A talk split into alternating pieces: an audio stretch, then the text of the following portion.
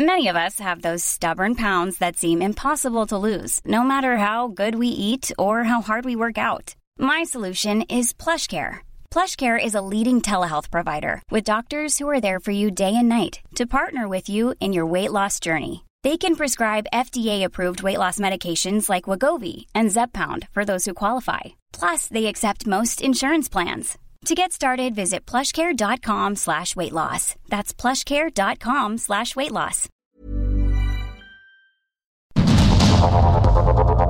Heraldo Media Group presenta Sergio Sarmiento y Lupita Juárez. Información veraz y oportuna con un toque personal y humano. Por el Heraldo Radio, donde la H suena y ahora también se escucha.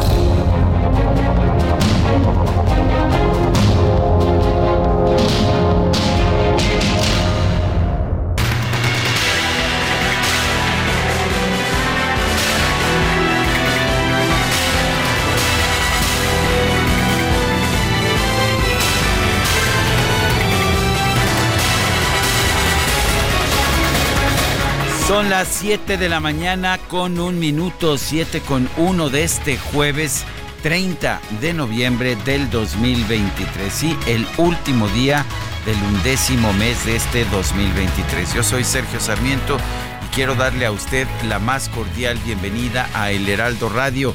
Quédese con nosotros, aquí estará bien informado. Por supuesto, también podrá pasar un, pues un momento bonito, un momento agradable, un momento divertido, ya nos conoce. Nos gusta darle a usted el lado amable de la noticia, aunque no siempre la noticia lo permite. Guadalupe Juárez, ¿cómo estás? Muy buenos días. Con el gusto siempre poder saludarte, mi querido Sergio Sarmiento, ya despidiendo este mes, se nos acabó, se nos va este mes de noviembre y ya, pero estamos listos, ¿eh? A nosotros no nos agarran descuidados, ya listos para diciembre y sus posadas y sus gozadas y todo lo que venga. Oye, y zafarrancho en el rancho. Uh, ¿Qué tal? Portazo. Eh, bomba de humo, intervención de la policía ministerial, en fin, les estaremos platicando cómo se pusieron las cosas el día de ayer allá en el Congreso en Nuevo León donde pues ya se ha determinado que Luis Enrique Orozco será gobernador interino de la entidad. Pero todo esto y más aquí con nosotros en Sergio y Lupita. Bueno, pues si te parece Guadalupe, empezamos con un resumen de la información más importante. Adelante. El Pleno del Senado rechazó la terna que envió el presidente López Obrador para nombrar a una ministra de la Suprema Corte de Justicia. Ninguna de las candidatas alcanzó las dos terceras partes de los votos requeridos por ley, por lo que el Ejecutivo deberá mandar una nueva terna. Resultado de la segunda votación indica que no se reúne mayoría calificada para ninguna de las integrantes de la terna, conforme lo establece el resolutivo décimo tercero del acuerdo aprobado el 22 de noviembre pasado. Comuníquese al titular del Poder Ejecutivo Federal para lo que dispone el segundo párrafo del artículo 96 de la Constitución Política de los Estados Unidos Mexicanos. Y durante las dos rondas de votación, la candidata mejor posicionada fue Berta María Alcalde, hermana de la titular de la Secretaría de Gobernación, Luisa María Alcalde, con un total de 68 votos. Lenia Batres obtuvo un máximo de 5 votos apenas y María Estela Ríos de 3 votos. Ayer el presidente presumía que, pues sí, eran eh, muy cercanas a él, que estaban vinculadas a él, por supuesto, y con mucho orgullo. El diputado de Movimiento Ciudadano, Luis David Ortiz, consideró que la terna que propuso el presidente fue una simulación, ya que su verdadera intención es designar directamente a la nueva ministra de la Corte. Lo triste es que es una simulación, todo es una simulación, porque no va a alcanzar las dos terceras partes porque ni siquiera hay consenso en el grupo mayoritario. Y eso es intencional. Vendrá otra terna y pasará lo mismo para que al final decida el presidente. Bueno, pues, ¿qué te puedo decir? Guadalupe, la verdad es que me sorprendió que pues que finalmente Berta María Alcalde obtuviera 68 votos, no le faltó. Le faltaron mucho. como 8, ¿no? Así es, le faltaron. Creo que se necesitaban 75 para lograr la designación. El presidente López Obrador envió un oficio al Senado para solicitar que ratifique por lo menos a cinco de los 78 magistrados del Tribunal Federal de Justicia Administrativa que designó durante los meses de junio y julio. Bueno, y a pesar de que un grupo de integrantes de la Confederación Revolucionaria de Obreros y Campesinos bloqueó los accesos de la Cámara de Diputados, la presidenta de la mesa directiva, Marcela Guerra, aseguró que el proceso legislativo de la reforma que reduce de 48 a 40 horas la jornada laboral está avanzando en tiempo y forma. Con 262 votos a favor, 210 en contra y una abstención, el Pleno de la Cámara de Diputados aprobó el proyecto de decreto que establece la extinción de la Agencia de Noticias del Estado mexicano, Notimex. Cintia López Castro, diputada del PRI, denunció que Morena busca desaparecer a Notimex para usar los más de mil millones de pesos de su presupuesto en las próximas campañas electorales. Les quiero decir a toda la gente que nos ve en el Congreso que Morena quiere financiar la campaña con la bolsa de Notimex. Con esta bolsa que están eliminando Notimex porque tienen mil millones de pesos que no utilizaron. Y con eso quieren financiar la campaña. ¡Qué cinismo! Que hace un mes que aprobamos el presupuesto, le destinaron 300, 237 millones a Notimex. Y como está en huelga, no se ha utilizado el presupuesto desde 2020. El coordinador del PRI en San Lázaro, Rubén Moreira, calificó como ilegal el regreso de Samuel García al gobierno de Nuevo León debido a que ya es precandidato de Movimiento Ciudadano a la presidencia de la República. En realidad lo que dice la ley es que tiene que renunciar seis meses antes y esto pues si es el si las elecciones son el 2 de junio ya no puede ser gobernador el 2 de diciembre, o sea que tiene que renunciar antes del sábado. Pues ya nos anunció, ¿no? Que estará hasta el viernes y que ya se va de nuevo eh, a, la campaña. Bueno, pero mientras tanto va, a tratar de dejar también a su a su gobernador sustituto, ya veremos qué pasa, su, su pues, gobernador interino. De hecho, ya acusó a los dirigentes nacionales del PRI del PAN, Alejandro Moreno y Marco Cortés, de bloquear cualquier negociación sobre la designación del mandatario interino, pero vamos a escuchar lo que dijo. Quiero ser sincero que hay diputados del PRI del PAN que sí quieren llegar a un acuerdo. Esos diputados desgraciadamente tienen mucha presión de la Ciudad de México. Ha habido casos donde ya hay acuerdo y Alito o Marquito o ambos vienen a Nuevo León únicamente a reventar y se regresan a la Ciudad de México. Un claro ejemplo fue este sábado, que ya teníamos un acuerdo con los alcaldes del PRI y del PAN y vino Alito únicamente a reventar diciendo que tengo que poner a Adrián Fiscal, Adrián de la Garza, o no hay acuerdo. Y eso obviamente es un inadmisible, es un irreductible que no voy a permitir. Gobierno de Nuevo León informó que una nueva suspensión del Poder Judicial establece que el gobernador interino del estado debe ser electo por unanimidad en el Congreso local para respetar el principio democrático de la elección del 2021. Lo extraño de esta decisión judicial es que es de un juez laboral. Bueno, con 25 votos a favor, 0 en contra, 11 nulos y 3 en reserva. Por lo pronto, el Congreso de Nuevo León ha designado a Luis Enrique Orozco Suárez como gobernador interino del estado para ocupar el cargo a partir del 2 de diciembre durante la ausencia del gobernador Samuel García. No se vayan, no se vayan, no se vayan. Es no se vayan, no se vayan. No se vayan. Rápate, rápate. Sigue, sigue, sigue.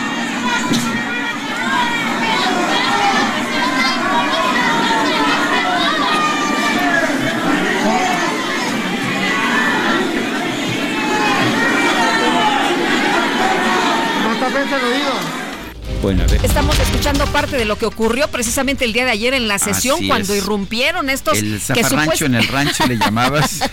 Oye, que supuestamente no eran de Movimiento Ciudadano porque decía Samuel, no, nosotros no somos como los del PRI, nosotros no, hacemos esas nosotros cosas. no mandamos porros. Nosotros no mandamos porros, pero mucha gente empezó a identificar a personas de, movimiento ciudadano. Pero bueno. Es un grupo de lo que en mis tiempos llamábamos porros, no sé, ahora les llaman de otra forma, me imagino, pero eh, la verdad es que un grupo de porros ingresó por la fuerza al salón del Pleno para tratar de impedir que se llevara a cabo el nombramiento.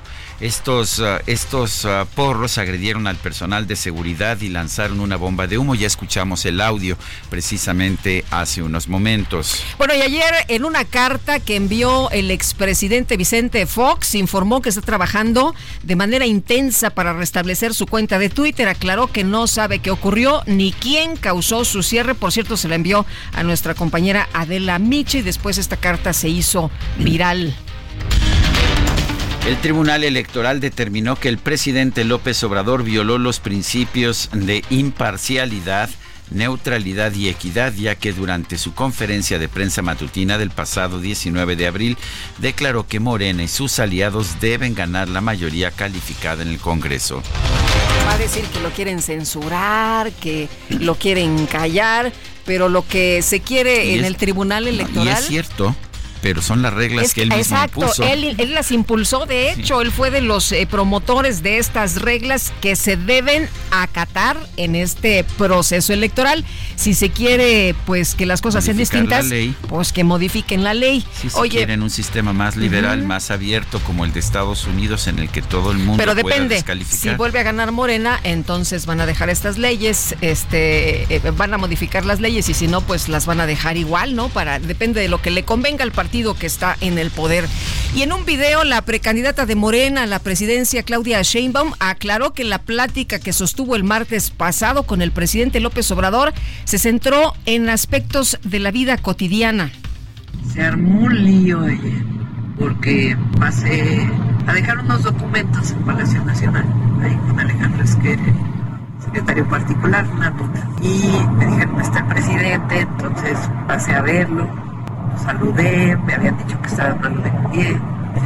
Entonces pasé a ver cómo estaba, está muy bien, la verdad, muy tranquilo, contento. Aproveché para preguntarle por Beatriz, eh, después por Jesús, obviamente, y él me preguntó por mis hijos, por mi nieto Pablito, y pues platicamos un rato de más, pues en realidad la vida cotidiana El exsecretario de Seguridad Ciudadana de la Ciudad de México, Omar García Harfush, informó que ya se registró como precandidato de Morena al Senado.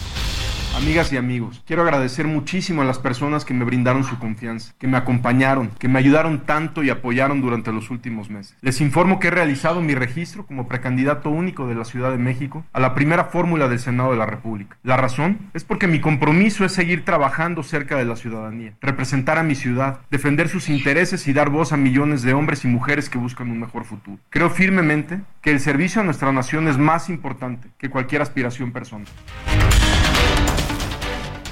Bueno, pues ahí ya anunciando que se va al Senado. Y la dirigencia nacional de Morena anunció que también se registraron como aspirantes al Senado otras personas que quedaron en segundo lugar en los procesos internos estatales, como el ex titular de Profeco, Ricardo Sheffield, y el diputado federal Ignacio Mier.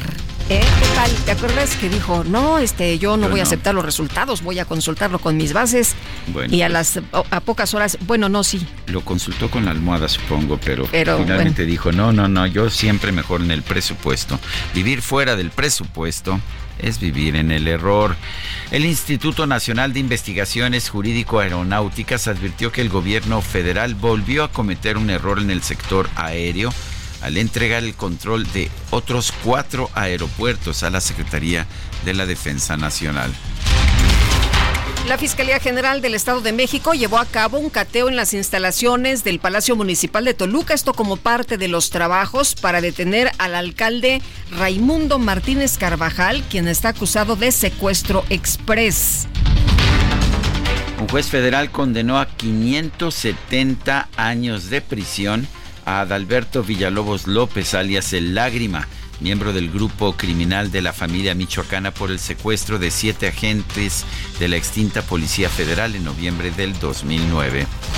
En el municipio de Cuauhtémoc, Chihuahua, se registró un enfrentamiento armado entre policías estatales y presuntos miembros del grupo criminal de la línea, quienes intentaban liberar a una persona detenida. El Instituto Nacional de Migración informó que fuerzas federales rescataron a siete agentes del organismo que fueron secuestrados tras concluir su jornada laboral en el Aeropuerto Internacional de Cancún, en Quintana Roo. El día de ayer un grupo de periodistas marchó por las calles de Chilpancingo en Guerrero para exigir justicia por el ataque armado que sufrieron cuatro comunicadores el pasado 28 de noviembre. En el marco del Día Internacional de Solidaridad con el Pueblo Palestino, integrantes de diferentes organizaciones sociales realizaron una marcha del Ángel de la Independencia al Zócalo de la Ciudad de México para exigir un cese al fuego en la guerra entre Israel y Hamas. Bueno, por otra parte, terroristas de Hamas eh, han asesinado a tres personas y han herido a ocho en un tiroteo precisamente en Jerusalén.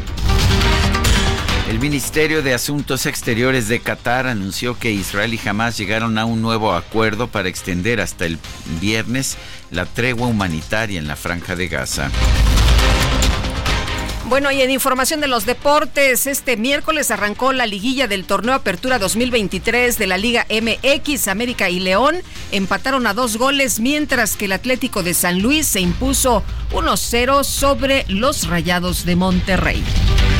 Bueno, y ayer, ayer falleció un personaje pues muy notable, un personaje de referencia muy controvertido de la política exterior de los Estados Unidos y del mundo, Henry Kissinger. Esa es la pronunciación correcta, la pronunciación alemana. En Estados Unidos lo pronuncian Henry Kissinger. Eh, él mismo usaba esa pronunciación. En realidad, él nació fuera de los Estados Unidos. Fue el principal eh, ciudadano nacionalizado en ocupar los cargos de secretario de Estado y consejero de Seguridad Nacional. Ganó el Premio Nobel de la Paz después de de conseguir un acuerdo de paz con Vietnam del Norte en la guerra de Vietnam. Y bueno, pues fue considerado primero un académico muy relevante, posteriormente uno de los grandes diplomáticos en la historia de la Unión Americana. Henry Kissinger. Tenía 100 años de edad. Son las 7 de la mañana, 7 de la mañana con 16 minutos.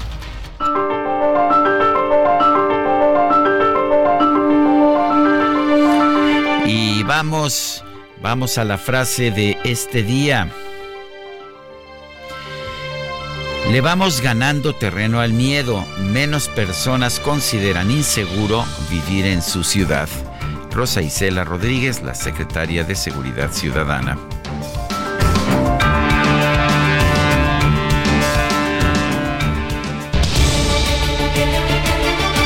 Bueno, vamos a las preguntas que nos gusta hacer. Ayer preguntábamos en este espacio, ¿debe haber un tribunal para juzgar a los jueces por sus decisiones? Sí, nos respondió el 29.1%, no 65.9%, no sabemos 5%, recibimos 3.904 participaciones. La que sigue, por favor. Claro que sí, mi querido DJ Quique, siempre al pendiente. Esta mañana ya coloqué en mi cuenta personal de X, arroba Sergio Sarmiento, la siguiente pregunta. ¿Quién es responsable de la crisis política de Nuevo León? El gobernador Samuel García nos dice el 93.9% el PRI y el PAN 4.4%, no sabemos 1.7%, en 50 minutos llevamos 1.401 votos. Aprovecha un mes lleno de ofertas exclusivas y experiencias únicas con Ford Territory. Estrénala a 24 meses con tasa de 9.99% y seguro sin costo. Visita a tu distribuidor Ford más cercano. Consulta términos y condiciones en Ford.mx, vigencia del 1 al 30 de noviembre de 2023. Las destacadas de El Heraldo de México.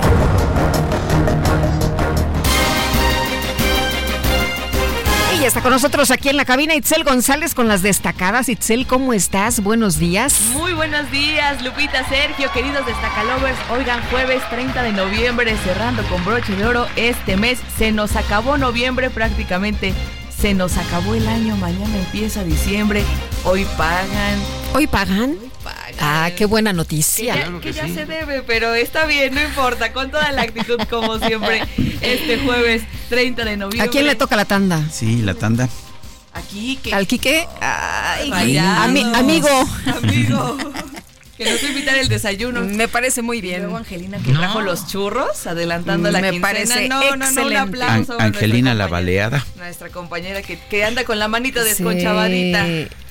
Nos, nos va, a- nos va a explicar un día de estos. Exactamente. Yo lo que supe es que hubo una balacera. Eso es lo que escuché. aquí en la Ciudad de México. Sí. Y tuvo que correr y en el jaloneo, bueno. Sí, se cayó, ¿no? O se, Se fracturó, sí. Fractura y todo en la mano. Oye, es que quién no se va a asustar, escuchas una balacera, no te vayan a echar ahí un plomazo. No, yo creo que la fractura fue lo de menos. Sí. Sí, así es. Afortunadamente está. Afortunadamente la tenemos aquí. Está muy bien y está lista para Pero, trabajar. pero de que ya se le quedó el mote de. Ya, ya pasó de la Yolía a la A baleada. la baleada. Uy. Es fuerte, es un, es, es un apodo fuerte, entonces le, le queda bien, le queda bien a Angelina esta mañana.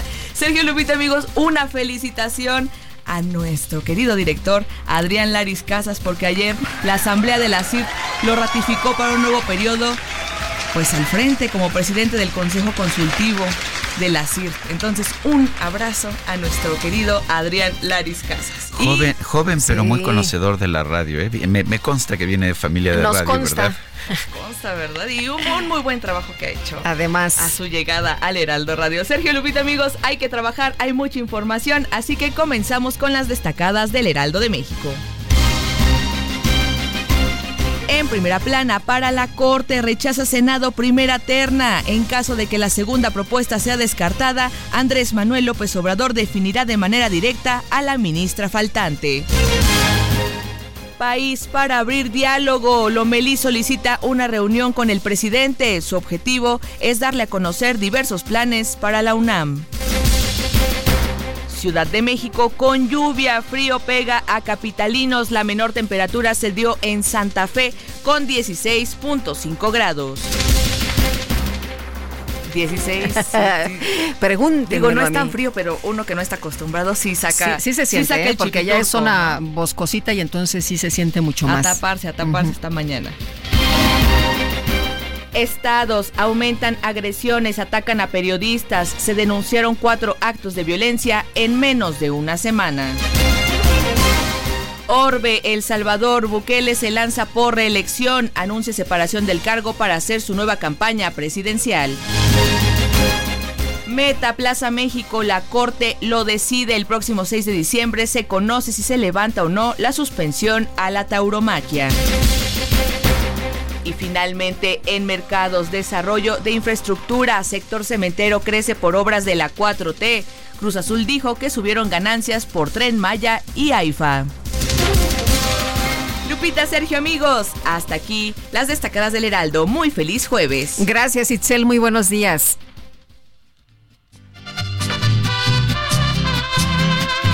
Ya no quiero saber nada de todo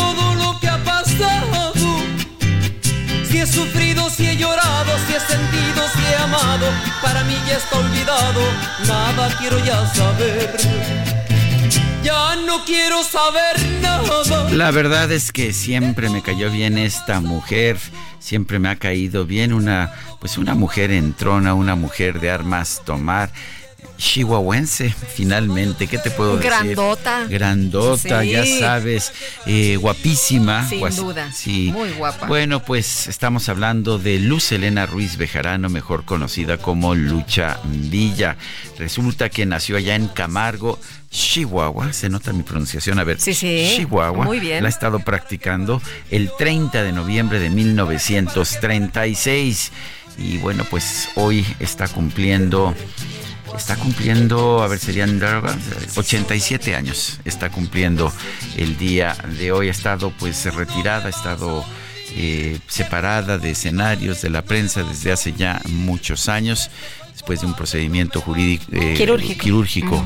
eh, complicado, pero bueno, desde aquí le mandamos un fuerte abrazo a Lucha. Villa. Feliz cumple. Oye, me tocó verla alguna vez en el Teatro de la Ciudad. No, sabes qué cosa tan extraordinaria su concierto. Muy, muy buena voz de esta grandota, de este mujerón, Lucha Eso es. Villa. Y empezamos con esta que se llama Tú a mí no me hundes. ¿Para qué, para qué llorar? ¿Para qué, para qué, para qué, para qué sufrir? Nuestro número de WhatsApp 55 2010 96 47.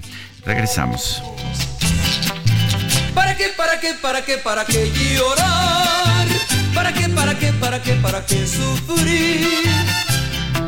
Perder el tiempo así, ¿de qué sirve? Si solamente una vez te di. Juro por mi madre, no me vas a hundir. Tú crees que soy cobarde y no me vas a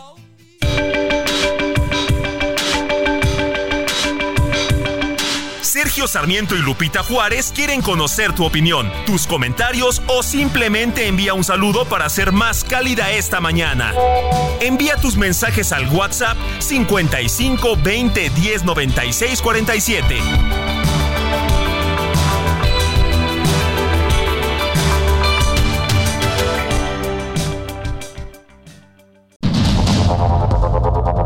Continuamos con Sergio Sarmiento y Lupita Juárez por el Heraldo Radio.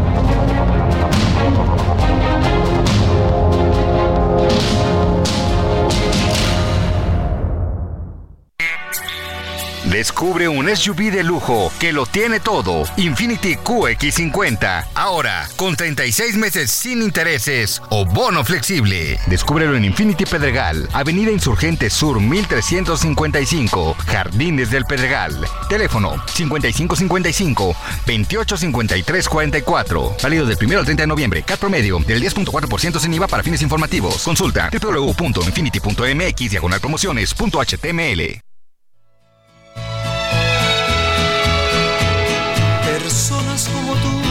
quedan muy pocas ya. Lo supe desde el día en que yo te conocí. Yo que besé bastante otras pocas más. Ninguna como tú me hizo feliz. Me gusta porque eres diferente, amor. Hasta yo mismo he comprendido al ver que tú Eres muy especial e inteligente. Me gustas porque me haces más mujer. Eres divino, amor divino. Estoy muy orgullosa de ser tuya, de estar entre tus brazos que me arrullan. Seguimos escuchando a Lucha Villa. Hoy cumple 87 años. Esta se llama Eres Divino.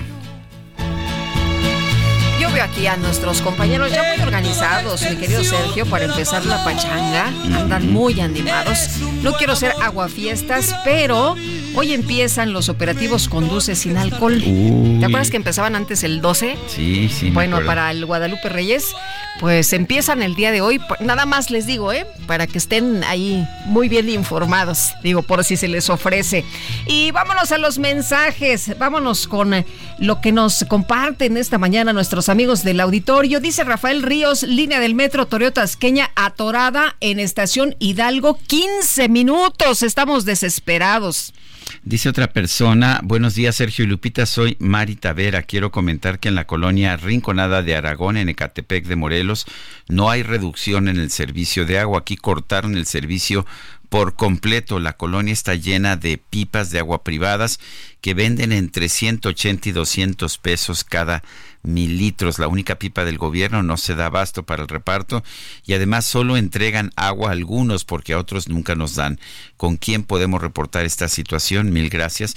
Pues un llamado eh, al sistema de aguas de, pues del Estado de México que están dejando sin agua esta colonia rinconada de Ara- Aragón en Ecatepec de Morelos. Eh, nos dice Jorge Vázquez, ¿y qué tal el bocón eh, de Samuel? Al igual que el Mil Mañas de Palacio, Dios los hace y ellos se juntan. El Senado rechazó la terna enviada por el presidente López Obrador para elegir a una nueva ministra de la Suprema Corte de Justicia de la Nación. Misael Zavala nos tiene la información. Misael, adelante, buen día. Muy buenos días, Sergio. Buenos de Lupita. Efectivamente, Sergio, pues tras dos votaciones en urna y en sobre cerrado, el Pleno del Senado no logró la mayoría calificada para nombrar a una ministra de la Suprema Corte de Justicia de la Nación en la vacante que dejó la renuncia de Arturo Saldívar. En una segunda votación, Berta Alcalde Luján obtuvo 68 apoyos y se quedó a solo 8 votos de alcanzar las dos terceras partes.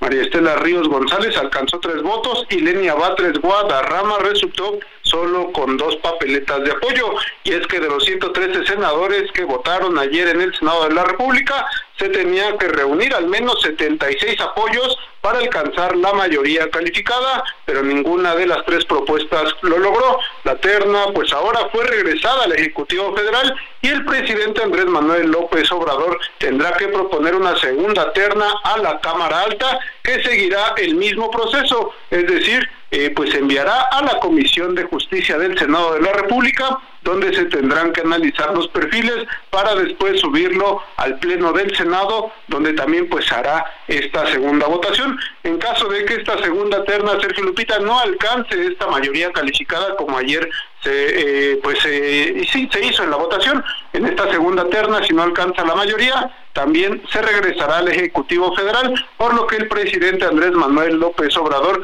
hará uso de su facultad constitucional para nombrar de manera directa a una ministra de la Suprema Corte de Justicia de la Nación, ya sin pasar por el filtro del Senado de la República. En esta votación de ayer, Sergio Lupita Morena había acordado votar en bloque por Berta Alcalde Luján, funcionaria de COFEPRIS y hermana de la titular de la Secretaría de Gobernación, Luisa María Alcalde, sin embargo, pues le faltaron ocho votos. La oposición rechazó estas tres eh, propuestas, dieron 44 votos en contra, por lo que, bueno, prácticamente ellos fueron los que frenaron estos eh, este nombramiento. Sergio Lupita, hasta aquí la información. Entonces le faltaron ocho votos, eran 76 lo que tenía que lograr ah, Berta Alcalde para, para ser elegida.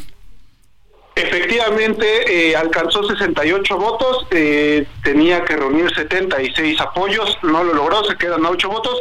Este, esto es eh, ha sido así en algunos temas del Senado de la República debido a que Morena y sus aliados pues no tienen la mayoría calificada para avalar temas constitucionales y en este caso también nombramientos constitucionales que deban pasar el filtro de dos terceras partes. Muy bien, gracias Misael. Gracias, muy buen día. Bueno, y está en la línea telefónica y le agradecemos como siempre a Yulen Rementería, coordinador del PAN en el Senado. Yulen, ¿cómo te va? Buenos días. Hola Lupita, Sergio, muy buenos días. Me da mucho gusto saludarlos. Un saludo a todo el auditorio, por supuesto. Oye, eh, entonces, ¿qué, ¿qué viene? ¿Qué es lo que sigue ahora? ¿Esperar la terna nueva del presidente López Obrador y esperar a una eh, votación que tampoco va a pasar y después que designe el presidente? Pues mira, el procedimiento lo establece así. Una primera terna, si no alcanza los votos suficientes para lograr la mayoría calificada, tendría que haber una segunda terna. Si esa tampoco lo alcanzara, entonces tendría que, se, podría actualizar la posibilidad de que el presidente pues nombrara de esa segunda terna quien él quisiera. Entonces, bueno, pues ese es el procedimiento. Me parece que ese procedimiento tiene una razón, bueno, pues en la lógica histórica, pero no se contaba con que hubiera un presidente en el que estuviera dispuesto pues a, dinamitar la corte, ¿no? A hacer la, la implosión desde dentro, proponiendo perfiles como él mismo reconoce el día de ayer, que son este, de alguna manera subordinados, donde son de su ideología, son de su grupo, de su corriente política, y no personas que estuvieran comprometidas más con el, asunto de proteger la Constitución que proteger un gobierno. ¿no? Me, llamó la atención que, que Berta Alcalde obtuvo 68 votos. ¿Qué votos obtuvo de la oposición? Pues en realidad de la oposición yo no sé cuáles haya podido tener, me parece que lo importante, Sergio, te digo que no tuvo los suficientes. No sé que haya algunos que haya podido obtener, pero sí, pues ellos tienen unos un número de votos importante que habrá tenido la oposición, pues no sé, tres, cuatro. No, no, no, no lo sé exactamente con precisión en este momento.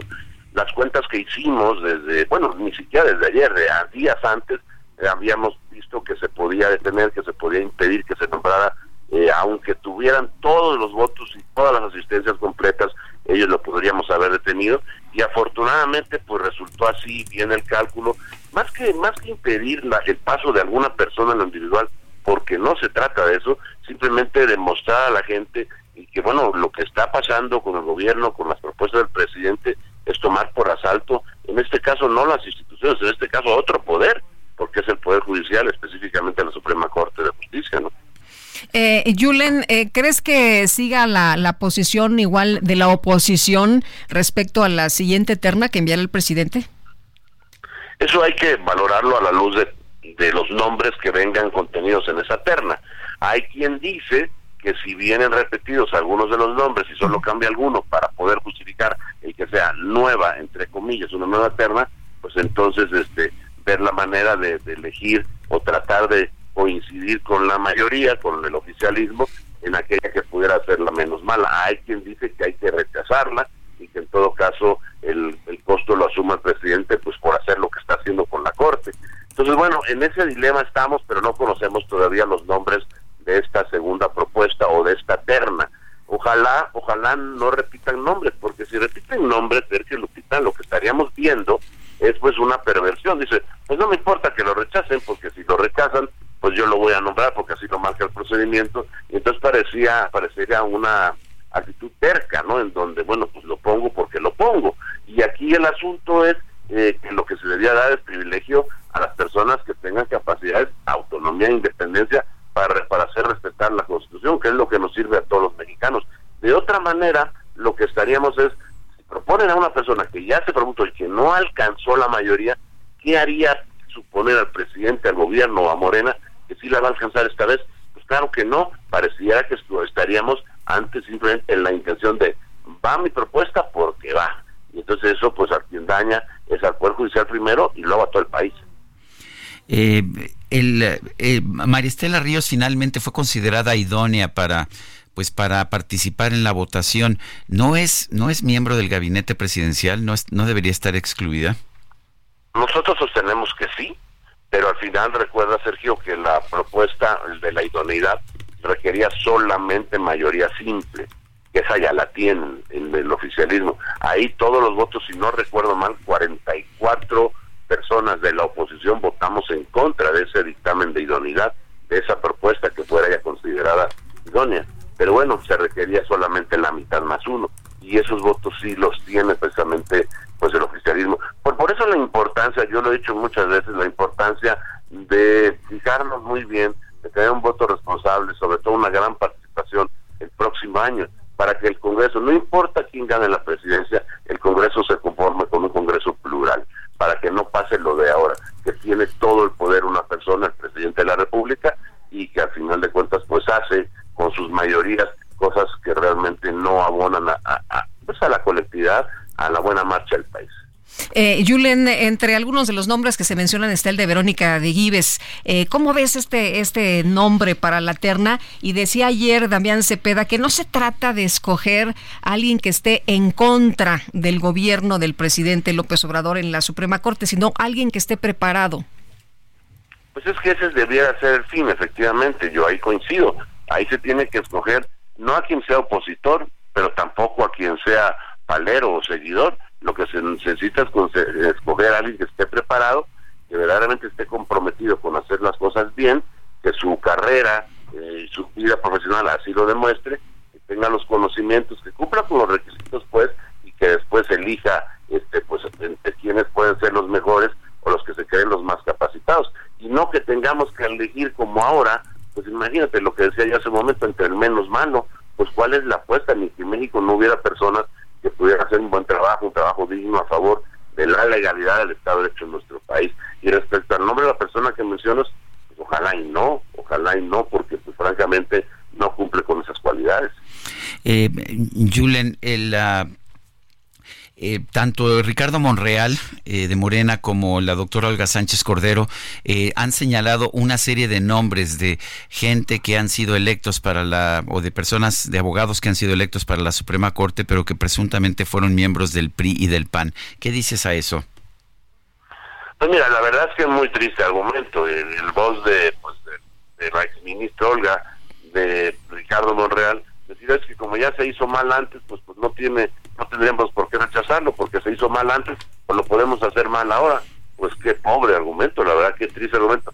Simplemente decir, pues ya nos equivocamos como país, pues no pasa nada, ¿no? Y aquí seguimos. Pues me parece que eso es lo que tendríamos que hacer, es justo no hacer lo que que se hizo mal, corregir lo que se hizo mal, pues. Muy bien, pues Julen, como siempre, agradecemos que puedas platicar con nosotros. Muy buenos días. Al contrario, muchas gracias a ustedes, muy buenos días a los dos, un abrazo, saludos al auditorio. Gracias, hasta luego. Son las 7 de la mañana con 45 minutos. Vive un mes lleno de ofertas exclusivas y dinamismo con Ford Escape híbrida. Estrénala a 24 meses sin intereses más seguro promocional. Visita a tu distribuidor Ford más cercano. Consulta términos y condiciones en Ford.mx, vigencia del 1 al 30 de noviembre de 2023.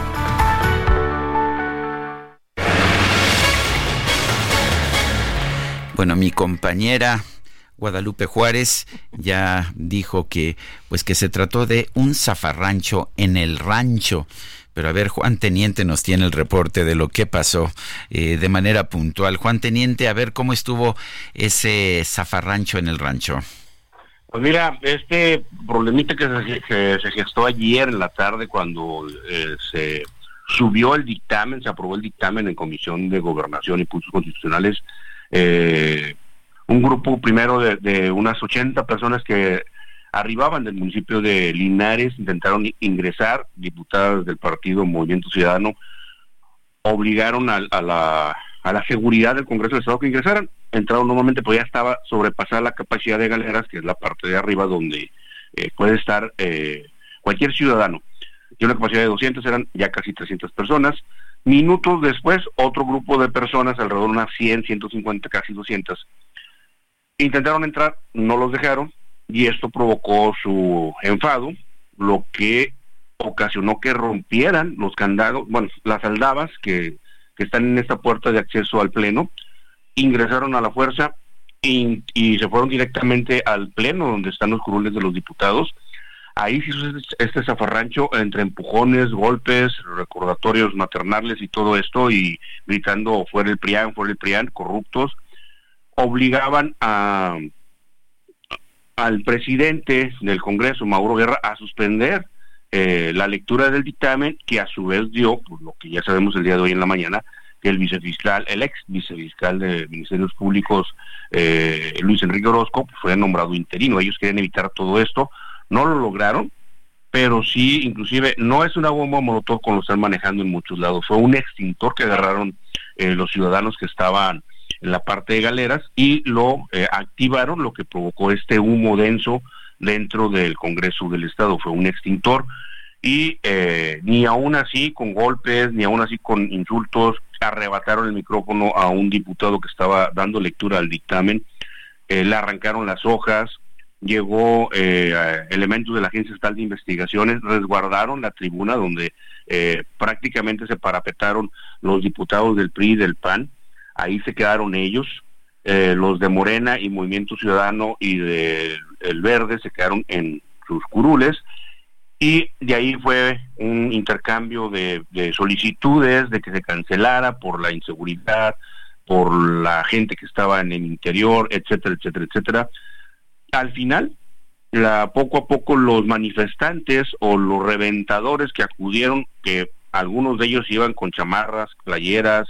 eh, gorras o algún instintivo en color naranja, nada, nada que dijera que fueran de partido MC, solamente traían estos colores y se retiraron poco a poco. Al irse retirando, se tomó protesta de, de del vicefiscal, pero antes de eso, los diputados de MC y los diputados de, de, Morena se retiraron del recinto, por lo que pues se fue eh, elegido, designado por mayoría eh, el ahora gobernador interino, quien aseguró que tratará de entrar en un diálogo con eh, Samuel García para poder tener la, la transición para el sábado que él tome posesión, pues hacerse cargo de la administración del gobierno del Estado, pero ya el gobernador dijo que esto no, no es anticonstitucional, vamos a ver qué pasa en estos días, alguna demanda, algunas uh, postulaciones, vamos a ver qué es lo que sucede, porque Fuerza Civil solamente hizo de presencia en el perímetro, eh, más de 50 unidades este, de la Agencia Estatal de Investigaciones resguardaron el edificio Y cabe recordar que normalmente eh, la fiscalía o quienes están al frente de la fiscalía pues tienen alguna inclinación hacia el Partido Revolución Institucional, de ahí emanó el exalcalde de, de, Monterrey, Adrián de la Garza, y pues esta es la, la, rebatinga que ahora vamos a ver de aquí al sábado o bien el viernes a las 11.59 cuando debe entrar en funciones eh, Luis Enrique Orozco o bien que Samuel se retire a su sueño de ir por la gubernatura, ir por la presidencia del país. Sergio Lupita. Eh, eh, Juan, entonces eh, no sabemos realmente lo que va a pasar. Sabemos que el gobernador dice que hay un amparo a su favor. Lo curioso es que es un amparo de un juez laboral. ¿Tiene jurisdicción un juez laboral en esto cuando pues hay decisiones en contrario del Tribunal Electoral y de la Suprema Corte? Eso es lo que cuestionamos nosotros, inclusive se lo cuestionamos a, Javier Navarro ayer en horas, minutos antes de, que se activara la, comisión de, de porque se, declaró se, declaró en, en, en, stand-by la, comisión de, gobernación, se le cuestionó eso a, a, Navarro y él dijo que estaba él estaba protegiendo sus derechos laborales, que era un derecho laboral que él tenía porque era una designación de su jefe directo. Pero sabemos de antemano que esto no podía proceder, pero sí había un, amparo del Poder Judicial que eh, limitaba al Congreso a designar a un emesista o bien a un secretario que eh, se encuentre laborando en la actual administración gubernamental. Pero pues todos estos eh, dimes y diretos pues los vamos a ir viendo el día de hoy, inclusive el día de mañana o posiblemente hasta la otra semana. Bueno, pues Juan Teniente, gracias por hablar con nosotros esta mañana. Sergio Lupita, muy buenos días. Hasta luego, Juan. Gracias, muy buenos días. Y ayer ya muy tarde por la noche, casi a la medianoche, Dante Delgado, el eh, dirigente de Movimiento Ciudadano a nivel nacional, escribió que lo que PRI y PAN hicieron hoy en el Congreso de Nuevo León es un acto de regresión democrática y un asalto a la, a la legalidad. Están intentando descarrilar un proyecto legítimo avalado por la mayoría de las y los neoleoneses y no se los vamos a permitir. Su único propósito es generar una crisis, es lo que dice para retirar de la contienda a nuestro candidato presidencial con acciones perversas. Quieren impedir que construyamos un nuevo proyecto para México. La vieja política todavía no procesa que se acabó el tiempo de la corrupción e impunidad en que vivieron durante décadas. Esa es la razón por la que buscan a toda costa mantener el control de la fiscalía y por la que cometieron el sinsentido de nombrar gobernador interino a un vicefiscal que es inelegible y además de probada ineptitud. No vamos a tolerar que con actos vandálicos ilegales y antidemocráticos, la vieja política imponga como gobernador interino a un individuo que llegó al recinto legislativo rodeado de gente armada con el propósito de enviar un mensaje de intimidación y violencia al pueblo de Nuevo León, que le quede claro a Lito Moreno y a Marco Cortés y a la vieja política que vamos a defender el respeto a la ley, el respeto a las instituciones, la voluntad de Nuevo León y también vamos a construir un nuevo México. Y vamos a las calles de la Ciudad de México. Javier Ruiz, adelante. Hola Sergio Lupita, ¿qué tal? Excelente mañana. Tenemos información de la avenida Gustavo Reyes. Hace un momento se volcó, pues un torso, llegando a la zona de San Rafael. Una persona resultó lesionada. Este vehículo venía de la autopista México-Querétaro en dirección a la avenida Mario Colín.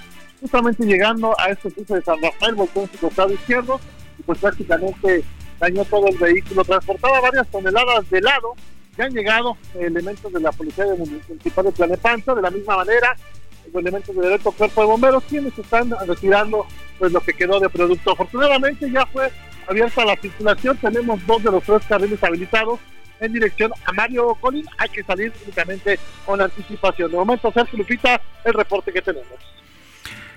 Bueno, pues gracias, gracias Javier Ruiz. Son las 7.54. Le recuerdo nuestro número de WhatsApp es el 55 2010 96 47. Repito, 55 2010 96 47. Vamos a una pausa, pero regresamos. Estoy muy orgullosa de ser tuya brazos que me divino,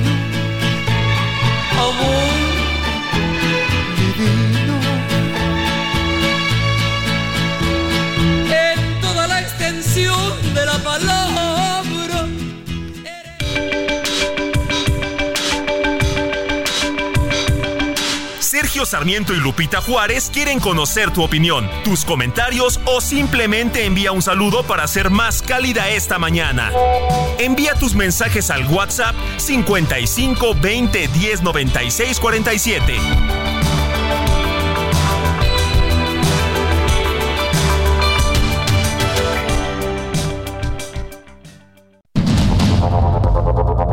Continuamos con Sergio Sarmiento y Lupita Juárez por el Heraldo Radio.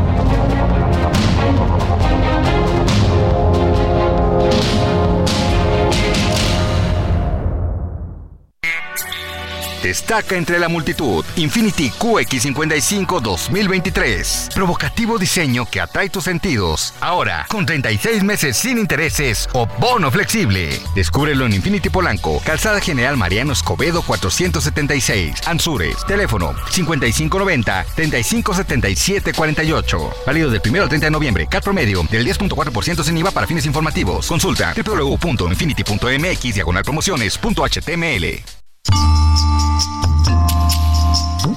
Este 30 de noviembre se celebra el Día de la Lucha contra los Trastornos de la Conducta Alimentaria, efeméride surgida a finales del año 2012 por iniciativa de las administradoras de una página de Facebook, quienes buscaban una vía para apoyarse entre sí y para recordar la lucha de las personas que se enfrentan a estos trastornos. Como parte de esta iniciativa, se propuso tener como símbolo un lazo o una cinta de color azul claro en la mano izquierda para representar la fe, la solidaridad y la esperanza. A esta idea se unieron otras páginas con las mismas características y en conjunto eligieron el 30 de noviembre para crear conciencia en la población sobre el sufrimiento al que se enfrentan las personas que padecen estos trastornos. Cabe recordar que estos padecimientos generan un comportamiento patológico frente a la ingesta de alimentos y una obsesión por el control del peso. Están presentes en todas las edades sin importar sexo o condición social, además de que están relacionadas a múltiples factores, patológico, biológico, sociocultural y familiar. No discutamos, porque después de la primera discusión hay muchas más. Hoy terminamos. No discutamos. Tuve la culpa, fue mi error por no decirte francamente ya no te amo. Ya te pedí perdón y no me quieres perdonar. ¿Qué quieres que yo haga?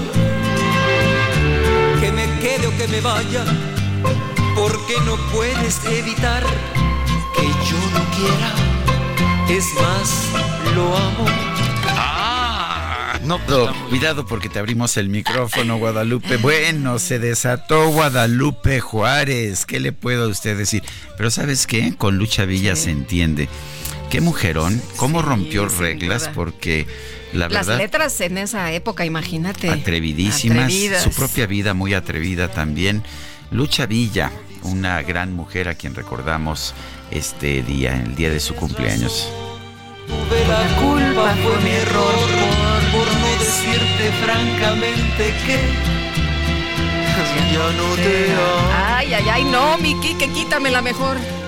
Bueno, vamos a los mensajes. ¿Qué opinan de la presunta familia violenta en Puebla, donde los padres le han dado ejemplo al joven que agredió a un vigilante y que es estudiante de la prepa eh, Anáhuac? que soy José Ricardo García Camarena del Estado de México. Bueno, ya fue suspendido por la propia universidad. Eh, están analizando eh, si se queda este muchacho o no. Y bueno, yo lo que he visto son eh, algunos videos que se han difundido por redes sociales donde los padres también escenifican algunas agresiones en contra de otras personas. Nos dice otra, otra persona, buenos días a los colaboradores de su apreciable estación y a todo el equipo que lo conforman, señor Sergio y Lupita, servidor Rogelio Calderón, desde el municipio de Nicolás Romero, Estado de México, para felicitar a la gran Lucha Villa. Dios me la colme de bendiciones y que Dios la guarde muchos años más de vida. No dejo de escuchar sus lindas canciones. Saludos cordiales para usted y para su equipo en general. Y nos dice una persona de nuestro auditorio, Raúl, hay un enorme bache, Sergio Lupita, es gigante. Esto es en la lateral de periférico. Al bajar del segundo piso, está a la altura de San Jerónimo. Muchos autos han caído y se les han ponchado las llantas. Le reitero dónde es esto para que tome nota. Es en la lateral de periférico, bajando del segundo piso a la altura de San Jerónimo. Este miércoles, eh, un grupo de manifestantes ingresó al Congreso de Nuevo León con gritos y de manera violenta exigieron a los diputados del PRI y del PAN aislarse de las elecciones del gobernador interino. Vamos a conversar con Mauro Guerra Villarreal, presidente de la mesa directiva del Congreso de Nuevo León. Mauro Guerra, gracias por tomar nuestra llamada y cuéntenos qué pasó ayer. El eh, tanto Dante Delgado como el gobernador Samuel García dicen que pues quienes irrumpieron estos porros, pues que no eran de ellos, que eran del PRI, del PAN. ¿Qué nos puede decir? Pues buenos días primero que nada y muchas gracias por, este espacio. Pues es muy preocupante que mm, después de lo que hicieron el día de ayer, hoy se quieran desligar cuando mm, eh, tendremos que llevar este asunto a, a, la justicia, porque lo que se hizo ayer está mm, establecido en la ley que es algo que no se puede hacer, que está penado y que debe castigarse. Em, hay pruebas, eh, porque afortunadamente con la tecnología el día de hoy la sesión está grabada, hay fotografías, hay videos, las primeras planas de casi todos los periódicos nacionales tienen estas fotografías y se identifica claramente que quienes estuvieron ahí militan en movimiento ciudadano, incluso algunos son funcionarios del gobierno del Estado. La persona que se atreve a pararse sobre la tribuna, gritar y aventar cosas es un es un militante de movimiento ciudadano que ha participado en eventos que están ya identificados y con fotografía. Por eso es una pena que se quieran hoy desentender cuando lo que hicieron el día de ayer fue una medida desesperada para tratar de que el Congreso no cumpliera con su soberana autonomía de nombrar a un gobernador interino. Autonomía que lo da la Constitución de Nuevo León, que la Suprema Corte de Justicia en su sentencia dejó en claro que es el Congreso quien tiene esta facultad y hasta los tribunales electorales también ya lo dieron. Ayer, durante la sesión, nuevamente los tribunales electorales ratificaban que es el Congreso del Estado quien tomaba esa decisión. Se lo dijo el INE y el INE se lo dijo al Tribunal Electoral y el Tribunal Electoral le dijo a Samuel que esto era así, ¿no?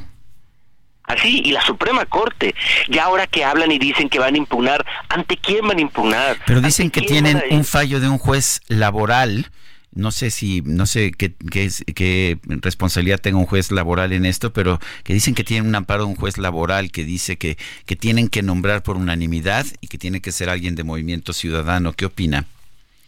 Mira, este, sí, sí es muy preocupante que hayan recurrido después de que fueron con un juez de Reynosa, con un juez, de, con un juez de Chiapas y que ahora se fueron a la Ciudad de México. Es increíble el argumento donde Javier Navarro dice que se le están quitando su derecho laboral a ser gobernador y por eso se mete este juez laboral de la Ciudad de México. Pero, pues bueno, esa, esa, ese amparo no ha sido notificado al Congreso del Estado, no lo hemos recibido ha circulado algunas versiones que el gobernador subió a sus redes sociales, pero él no es el notificador de ese asunto. Entonces, eh, pues eso no aplica en este caso porque no, mm, pues no, ha entrado esa esa posible suspensión. Pero yo creo más en la Suprema Corte que en un juez laboral que además hoy entiendo que ese juez ha sufrido mm, amena ha sufrido atentados a balazos en sus camionetas, ha sido muy cuestionado con otras decisiones y que él quiera venir a callar al Congreso de Nuevo León, eso no lo vamos a permitir, porque ya habló la Corte, porque ya hablaron los tribunales. Y además, en, eh, de hecho, Luis Orozco fue electo por 25 diputados. Se requerían 22. Ningún otro personaje obtuvo un voto. Fueron nulos y unos decidieron no votar, pero votos solo Luis Orozco obtuvo 25.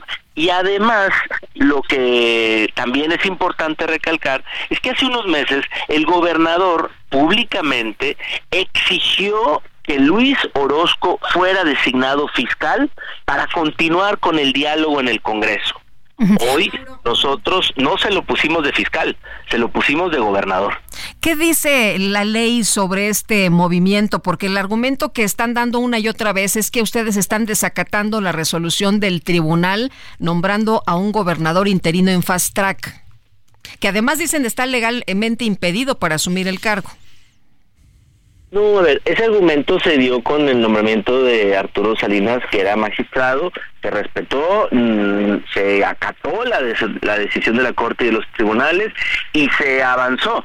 Hay quienes eh, pudieran hablar de que no se respetó el proceso legislativo, pero es falso. Se dio la sesión, se discutió en comisiones, se abrió el espacio para que propusieran perfiles, pero ni ellos mismos votaron por sus perfiles.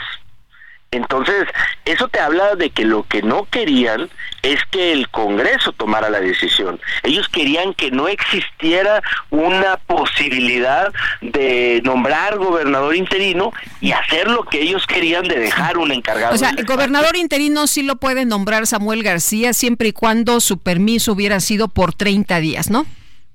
No, porque no es el gobernador interino, es el encargado del despacho que de hecho lo único que hace es darle trámites a, a, los asuntos pendientes, cosa que no hizo Javier Navarro cuando estuvo de encargado del despacho.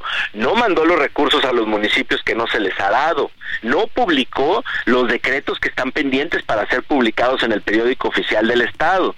Entonces, pues al final del día lo que se necesita en Nuevo León es un gobernador que quiera resolver los problemas, que no esté preocupado por una campaña política o por dónde consiguen recursos para pagar sus viajes por todo el país.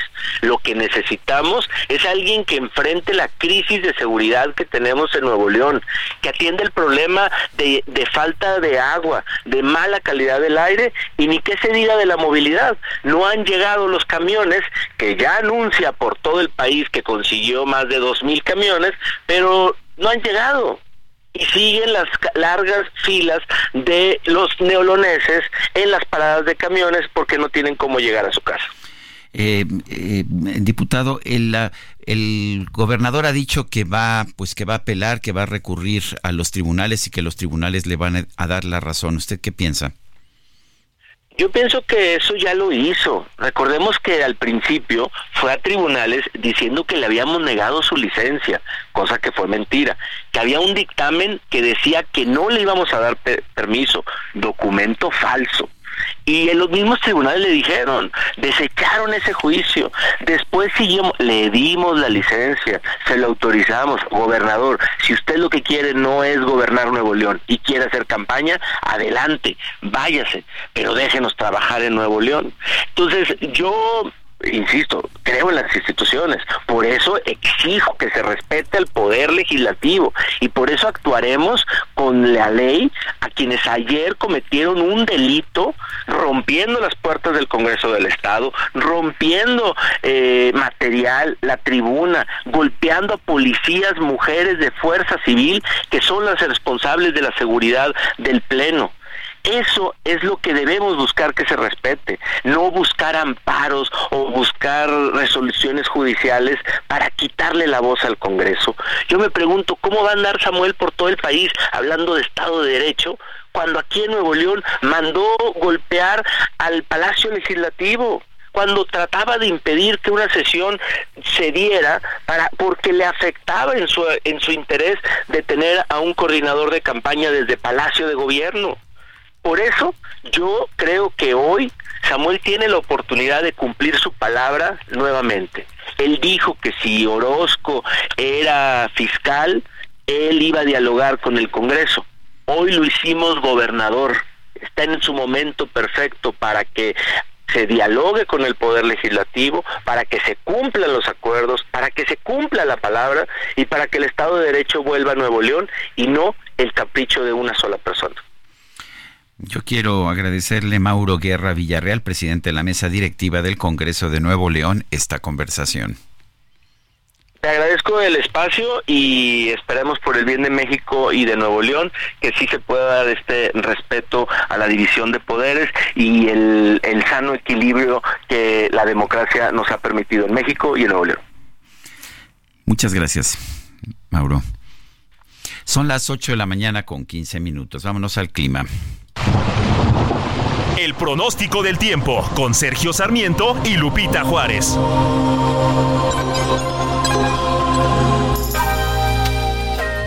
Livia González, meteoróloga del Servicio Meteorológico Nacional de la Conagua. ¿Cómo estás? Buenos días. Hola Lupita, Sergio, muy bien, gracias, muy buenos días. Saludándoles con gusto esta mañana para compartirles el pronóstico del tiempo. Y bueno, les comentamos que estamos en espera de que ingresen dos frentes fríos, uno sobre el noroeste de la República Mexicana y otro sobre el noreste. Estos sistemas frontales, que son el número 13 y el número 14, van a interactuar con la entrada de humedad generada con la, por la corriente en tropical, perdón, y lo que estamos esperando es que durante este día aumente la probabilidad de lluvias con chubascos, principalmente en la península de Baja California, en el estado de Sonora y en Chihuahua. Además, se está previendo ya un descenso en las temperaturas justamente en esas regiones, que paulatinamente se irá extendiendo hacia el norte y noreste del país.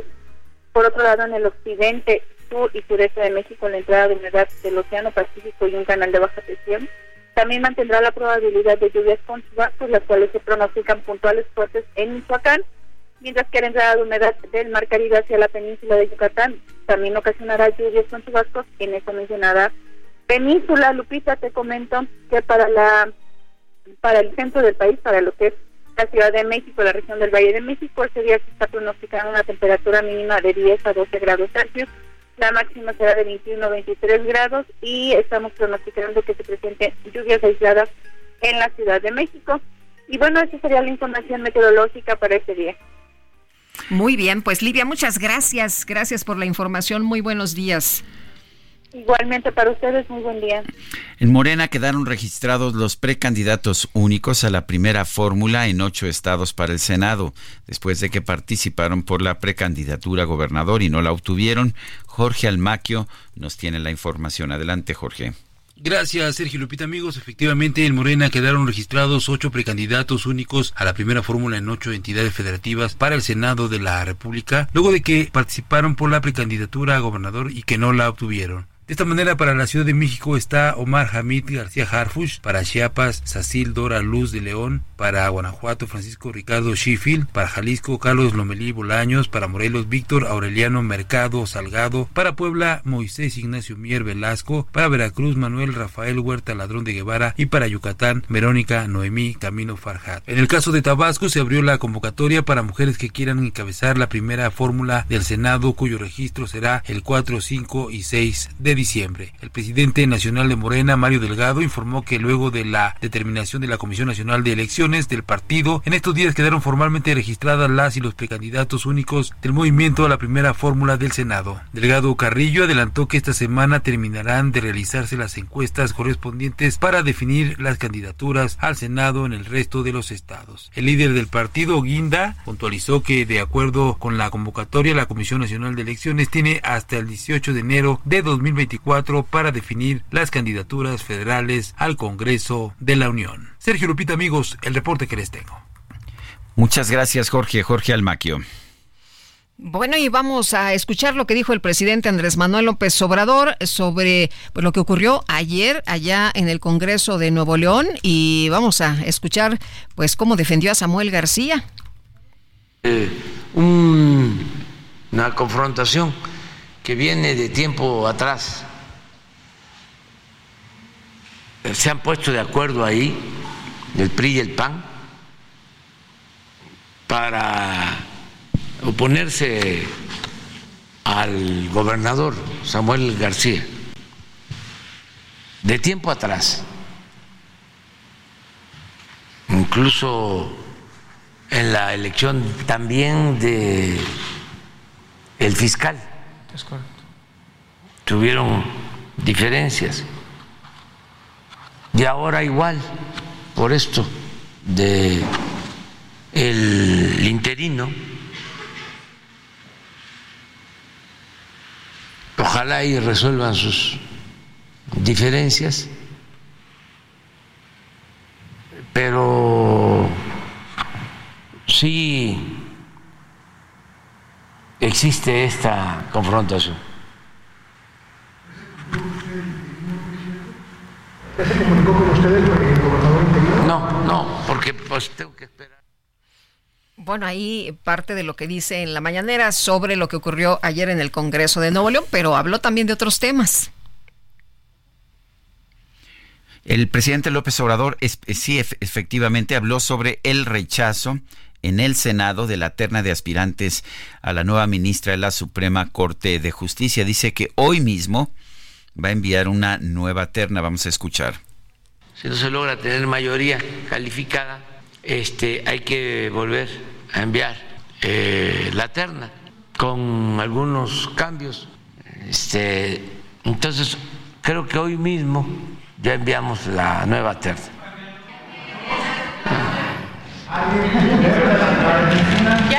Estamos pensando en eso. Este, no, no para que no haya especulación. Bueno, pues es lo que lo que dice el presidente de la República. Y el Partido Acción Nacional prepara ya la conformación de sus listas al Congreso de la Unión del próximo año y entre ellos se perfila postular al ex candidato presidencial Ricardo Anaya como aspirante precisamente al Senado. Misael Zavala, cuéntanos, eh, algunos decían, ¿no? Al prófugo Ricardo Anaya. Cuéntanos, danos los detalles. Muy buenos días, Lupita. Buenos días, Sergio. Efectivamente, Lupita, pues ayer por la mañana el Partido Acción Nacional aprobó la procedencia del registro de Ricardo Anaya Cortex, ex candidato presidencial, como el aspirante al Senado de la República por la vía de representación proporcional, es decir, eh, por esta vía plurinominal, de acuerdo con los documentos que aprobó el Blanquiazul se registró Ricardo Anaya como propietario y Carlos Alberto Cárdenas, quien es cercano al líder nacional Marco Cortés, eh, como suplente por la senaduría por el estado de Querétaro por la vía de la representación proporcional. En este sentido, Acción Nacional procedió a la revisión exhaustiva del expediente de los documentos de la fórmula registrada por Ricardo Anaya y también, bueno, decidió darle eh, pues un trato prácticamente preferente porque pasa ahora al Consejo Nacional del Partido Acción Nacional de manera directa para que sea el Consejo Nacional quien designe o, asigne la eh, si va en primera fórmula, en segunda fórmula eh, por el Estado de Querétaro en este sentido, pues eh, la fórmula cumplió con todos y cada uno de los requisitos de formalidad y ahora prácticamente, pues Ricardo Naya está con un paso en el Senado, eh, con un pie prácticamente en el Senado de la República. También eh, les comento, Sergio Lupita, que ayer se dio ya la solicitud de licencia de Kenia López Rabadán en su puesto de Senado de la República, pues se irá directamente a la, a la candidatura o a la precandidatura prácticamente para eh, apoyar a Xochitl Gálvez Ruiz en la contienda eh, pues ya por la presidencia de la República. Senadores de oposición dieron mensajes de apoyo y de admiración a López Rabadán, pues se dedicará de lleno ya a eh, lo que sería su trabajo como jefa de oficina de la campaña de Xochitl Gálvez Ruiz. En ese sentido, el coordinador de Acción Nacional, Julián Rementería, consideró a la senadora como una gran parlamentaria y una mujer con carácter y compromiso. Esto se dio ayer ya en la sesión del Senado de la República. Sergio Lupita, hasta aquí la información. Oye, aunque Antares Vázquez sí se, se puso ruda, ¿no? Con, con Kenia López en la despedida. Algunos senadores sí dieron ahí un discurso, eh, pues sí, digamos, de despedida por ejemplo, el senador morenista Félix Salgado Macedonio de Morena indicó que la panista va a un proyecto que nació muerto porque va a perder y no van a ganar ni PRI, ni PAN, ni MC. Esto causó, pues más que eh, alguna disputa, causó algunas risas porque pues eh, se estaba despidiendo de manera cortés de eh, Kenia López Rabadán, pero pues también lanzan por ahí ya el tema electoral y esta disputa que viene ya o que ya se está dando entre las precandidatas Xochitl Galvez Ruiz, Claudia Sheinbaum. Muy bien, gracias Misael. Gracias, muy buen día. Son las 8 con 24 minutos. Vamos a una pausa y regresamos. Nuestro número de WhatsApp es el 55 2010 96 47. Y no me quieres perdonar, ¿qué quieres que yo haga? Que me quede o que me vaya porque no puedes evitar que yo lo quiera. Es más, lo amo. No me preguntes que cuando comenzó este amor.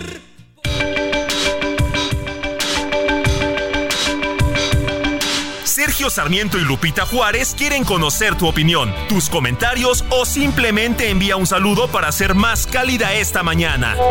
Envía tus mensajes al WhatsApp 55 20 10 96 47.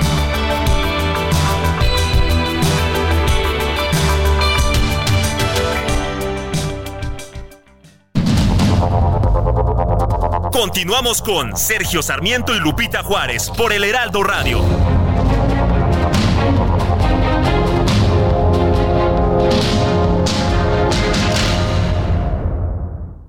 Así es, Lupita, Sergio, muy buenos días, qué gusto saludarlos, amigos del Heraldo Radio.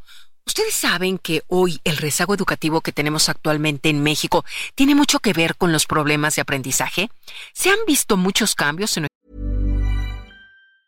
Burroughs Furniture is built for the way you live.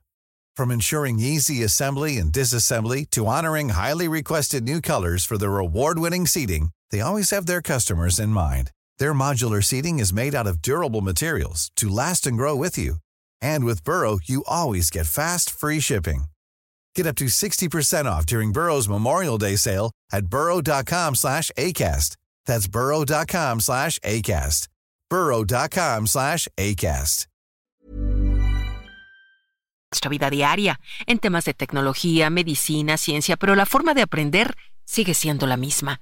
Sileo es un sistema que te va a permitir incrementar tus capacidades para convertirlas en habilidades superiores, donde aprenderás de formas distintas, utilizando plasticidad neuronal, ingeniería y reingeniería humana, inteligencia emocional, gimnasia visual y cerebral.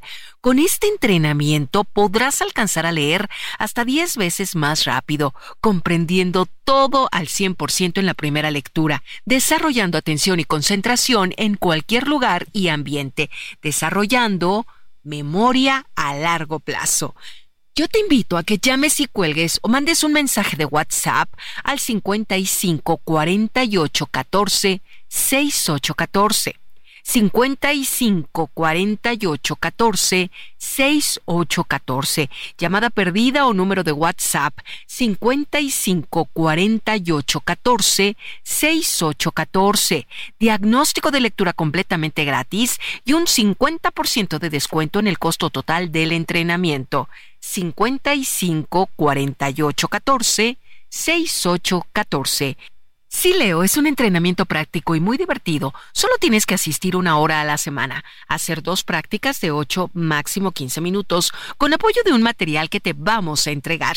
Teniendo constancia y disciplina, podrás desarrollar estas capacidades en cuatro meses y si necesitas más tiempo, te damos cuatro meses más de capacitación sin costo adicional para que logres los objetivos sin ningún inconveniente. El sistema es ideal para cualquier persona, desde los ocho años en adelante, estudiantes de primaria, secundaria, preparatoria, universidad o cualquier profesionista, contadores, médicos, abogados. Actualízate mucho más rápido en menos tiempo y de forma más efectiva. Te garantizamos resultados. Te puedes capacitar en línea o presencial. Tenemos presencia en toda la República Mexicana llama y cuelga o manda un mensaje de WhatsApp al 55 48 14 68 14. 55 48 14 68 14.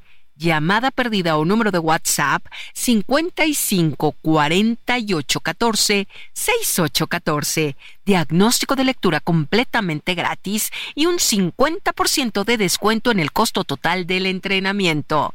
55 48 14 68 14. Gracias, Lupita Sergio. Regreso con ustedes. Adiós. Vive un mes lleno de ofertas exclusivas y dinamismo con Ford Escape híbrida. Estrénala a 24 meses sin intereses más seguro promocional. Visita a tu distribuidor Ford más cercano. Consulta términos y condiciones en Ford.mx, vigencia del 1 al 30 de noviembre de 2023.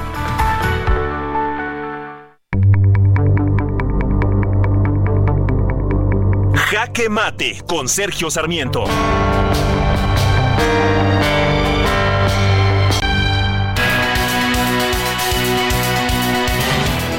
Es cierto que nos dicen que la política es una profesión dura, pero esta dureza debería haber terminado por lo menos en lo que concierne a la violencia. Sí hubo tiempos en que en el Congreso de la Unión los diputados llegaban armados y se amenazaban con pegarse de balazos. Hubo también aquel momento, lo recordará usted, en que un miembro del Barzón entró a la sede del Congreso a caballo, ¿sí? Como si fueran los tiempos de la Revolución Mexicana. Ayer, sin embargo, vimos otro episodio de esta historia de violencia en los congresos de nuestro país.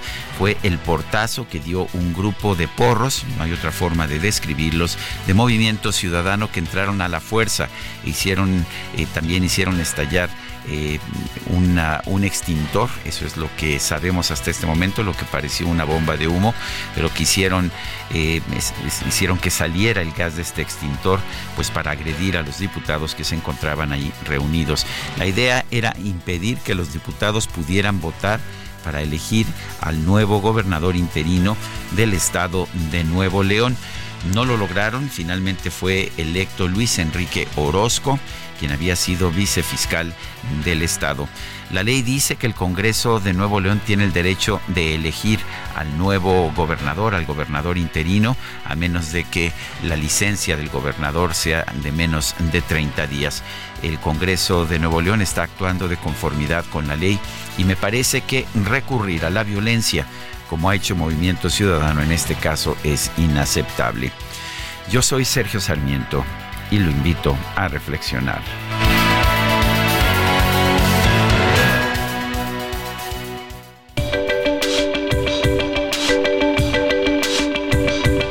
Para Sergio Sarmiento, tu opinión es importante.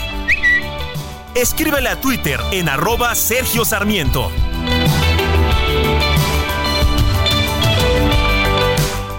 Después que en cuerpo y alma me he entregado a ti me dejas y te vas, ya no te importo más. Después que te entregué toda mi vida, mira. Resulta que perdiste todo el tiempo en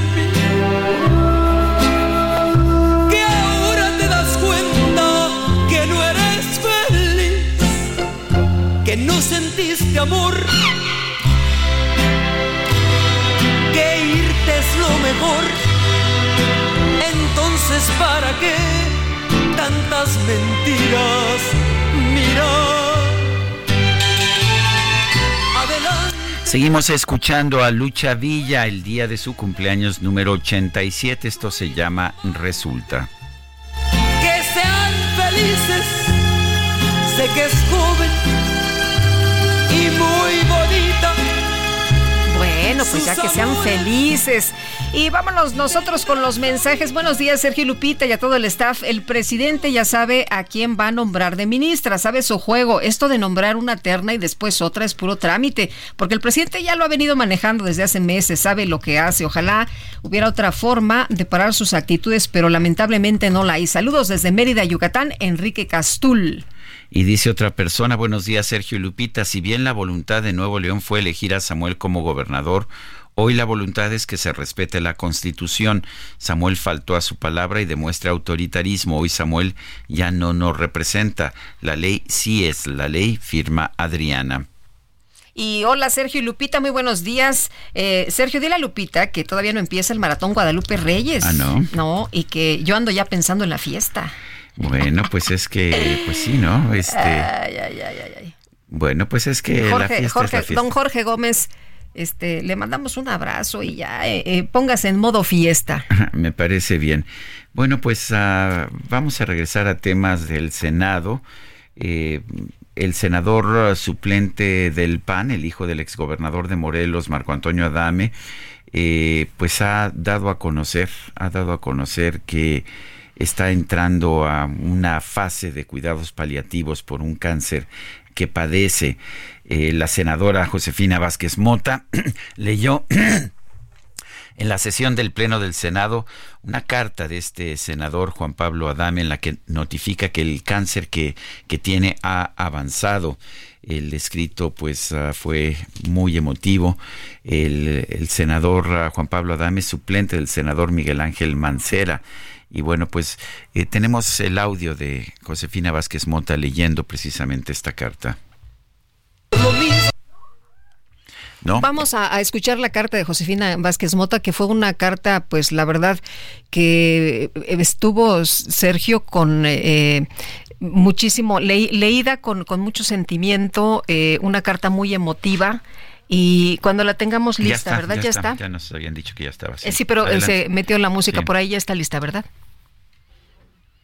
Ver el vaso lleno, tomarlo y pasarlo por tu boca sentir cómo se activan tus papilas de inicio a fin, que el agua pase por tu garganta y dejar de tener sed. Una sensación única, un placer tan grande. Llevo más de un mes sin poder gozar de ese vaso de agua fría. Mi cuerpo se ha ido deteriorando y por la enfermedad he perdido gustos tan simples y tan básicos como el tomar un buen vaso de agua fría. Gracias a estos momentos hoy valoro lo simple y lo cotidiano como algo extraordinario y te invito a hacer lo mismo, a que no des por sentada las cosas que haces cada día. Te invito a que encuentres en cada acción lo maravilloso que es la vida y el regalo que significa disfrutar todos los pequeños detalles. Hoy entro a una nueva etapa de mi vida mis oncólogos han sido muy generosos conmigo. Han puesto lo mejor de sí para curarme hasta este momento, pero el cáncer no dio tregua. Toca entrar a cuidados paliativos. Decidimos tomarlos desde casa, ese espacio de amor y seguridad que hemos construido él y yo durante nuestro matrimonio. Sé que me acompañarán con sus oraciones, pensamientos y con todo el amor que me han dado hasta el día de hoy a mí, a Eli, a María, a Rodrigo y a Inés. Estoy muy en paz con la tranquilidad y seguridad que Dios está conmigo, que no estoy solo. Sigo disfrutando la vida como un regalo diario. Hoy solo asumo esta nueva situación de mi vida con la seguridad de que el cielo me espera.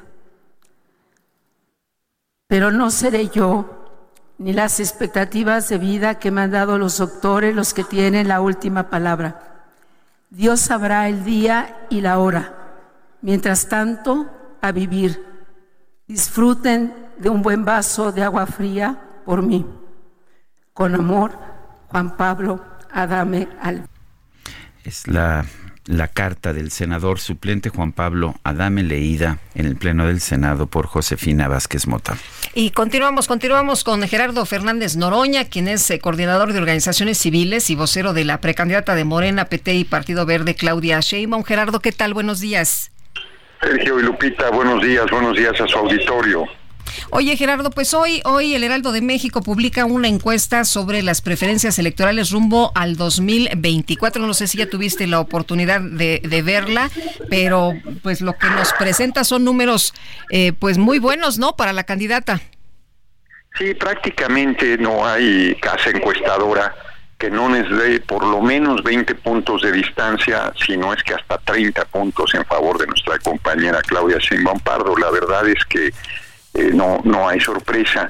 Y luego con las declaraciones que hizo Xochitl Galvez en la Náhuac, una desafortunadísima, eh, soez, inaceptable declaración antisemita, este, comparándola con un gusano, un gusano que usó Hitler en la propaganda contra los judíos contra el pueblo judío este durante todo este tiempo terrible de noche que se vivió en Europa, en Alemania en particular, en toda Europa, es, es muy grave. La verdad es que se va a seguir hundiendo si eh, porfía en esas actitudes este, pues, que no son un debate público, que el físico de una persona o su origen este, pues, es verdaderamente insustancial en el debate político, es algo que no debe utilizar formalizarse y menos eh, quienes buscan la candidatura presidencial que se formalizará la del Frente Guango Derecha, como les digo yo.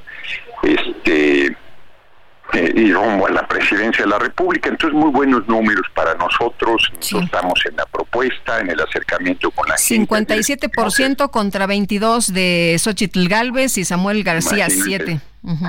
Imagínate, ayer estuvimos en Valle de Santiago, eh, Guanajuato, panista. No, hombre, entusiasta la gente, les vamos a ganar Guanajuato. Estuvimos en Querétaro, hoy tenemos eventos en Michoacán. La verdad es que estamos, no nos confiamos porque la apuesta nuestra es muy fuerte. O sea, nosotros queremos lograr dos tercios del Congreso para poder hacer las reformas constitucionales que el país necesita, dentro de ellos hacer otro poder judicial que sea elegido por el pueblo, es el último reducto del conservadurismo. Entonces, este, seguimos trabajando durísimo abajo porque no, no nos vamos a confiar nada, faltan siete meses todavía. Eh, lo que queda de pre-campaña y luego ya a partir de 2024 la campaña como tal y estamos este, además en unidad. Ayer una extraordinaria declaración de Marcelo Ebrard en una entrevista que le hicieron a los periodistas, avanzando muy bien la consolidación de la unidad de nuestro movimiento, que pensaban que íbamos, que íbamos a entrar en crisis, mientras que la derecha es la que trae problemas verdaderamente severos, tanto en la capital del país con la imposición de tabuada del cártel inmobiliario, como en general, porque les falta, igual que a nosotros, el procesamiento de las candidaturas a diputados, que en nuestro caso yo creo que saldrán eh, sin mayor dificultad y yo veo a los adversarios con muchos problemas en su procesamiento. Eh, ¿a, qué atribuyes el buen éxito de la campaña de Claudia? Hay quien dice que no hace más que repetir lo que dice el presidente y hay quien dice pues que esa es la clave. ¿Qué opinas? Bueno, yo creo que efectivamente quien piense que distanciarse del compañero presidente, aún la de la oposición, o sea, hay por ahí un análisis que mientras Xochitl estuvo planteando coincidencias con el programa nuestro y con las este, iniciativas y la línea de conducción de nuestro gobierno, tuvo buenos números y a partir de que empezó con los ataques, su declive ha sido este, absoluto. Yo creo que es mucho más eh, que eso, yo creo que estaba inflada. Pero ciertamente, pues, para no es nuestro activo, es nuestro capital, no es que repitamos lo que el compañero presidente dice, es nuestra visión humanista, es nuestro compromiso de continuidad. Yo, yo le llamo profundización, ella, ella le llama el segundo piso de la cuarta transformación. Entonces, la verdad es que, eh, y bueno, decíamos el otro día en broma, Claudia y yo, dicen que este que, somos iguales que el compañero presidente. Ojalá, ojalá de verdad fuéramos iguales. Es un fenómeno político extraordinario el compañero presidente. No, Claudia tiene su personalidad, su acento, su visión. Así como ha ido sorprendiendo, lo seguirá haciendo una vez que lleguemos a la presidencia, que no tengo duda que se va a alcanzar. Este, además la primera mujer, Sergio Lupita, ese es un hecho verdaderamente relevantísimo, porque el año que entra se cumplen 200 años de la República Federal y en 200 años nunca ha habido una mujer, además de izquierda, al frente de, de, nuestro gobierno. Entonces es un hito, va a abrir un camino para las niñas, para los jóvenes, las jóvenes, para las mujeres, de que pueden contender en igualdad de circunstancias, porque más hay que recordar que la, precandidatura de Claudia no fue un asunto de, de, cuota de género, de acción afirmativa, nos ganó a cinco varones, o sea, eso es un hecho indiscutible. Entonces compitió este contra hombres, ganó la, la en su momento coordinación nacional, hoy es la precandidata única de nuestro movimiento y, eso es muy importante, la alta calificación del compañero presidente, la seriedad de los planteamientos, eh, la conducción que ha tenido unitaria, porque eso ha sido también un reto muy grande, sumar a su equipo de pre-campaña a todos los, eh, los que aspiramos a, hacer, a tener el lugar que ella ocupa en este momento no es algo común tampoco en política. Regularmente quien gana no es generoso, empieza a aplicar la exclusión, se venga de los equipos que no la ayudaron y no ha sido el caso. Muy por el contrario, Claudia ha sabido sumar, ha sabido integrar, ha planteado eh, como divisa fundamental la unidad. Yo creo que son muchas las razones de por qué es tan grande la distancia, además de que la eh, precandidatos. Bueno, son chilgales en la feria del libro, peor que Peña. Peña le dicen tres libros y no los puede decir. Ella no puede decir ni el título del libro que supuestamente escribió. No, no, bueno, no, no puede improvisar cuando el teleprompter, yo no le critico que use el teleprompter, yo soy un fenómeno en ese sentido que no uso ni siquiera apuntes, pero que no puedas ni siquiera improvisar en el momento de la interrupción del teleprompter es una demostración de una incapacidad inaudita. Y por otro lado, Samuel García, ayer en una actitud horrible, tomando el Congreso de manera violenta, desesperado, porque no tiene eh, los números en el Congreso local para dejar a un interino los seis meses que se va a ir de pre-campaña, demuestra no solo lo güero, güero con H, que es lo vacío, lo pato, sino lo peligroso y irresponsable. Ambos candidatos de la derecha muestran su peor rostro fascista, eh, peligrosísimo, y que aquí en México, por ejemplo, un Milei no tendría ninguna posibilidad. Ese discurso aquí no pasa nada, ¿no? Aquí sí el pueblo de México, aún en los sectores conservadores, no ven con simpatía un planteamiento de esa naturaleza. Muy bien, pues Gerardo, muchas gracias como siempre por conversar con nosotros. Muy buenos días.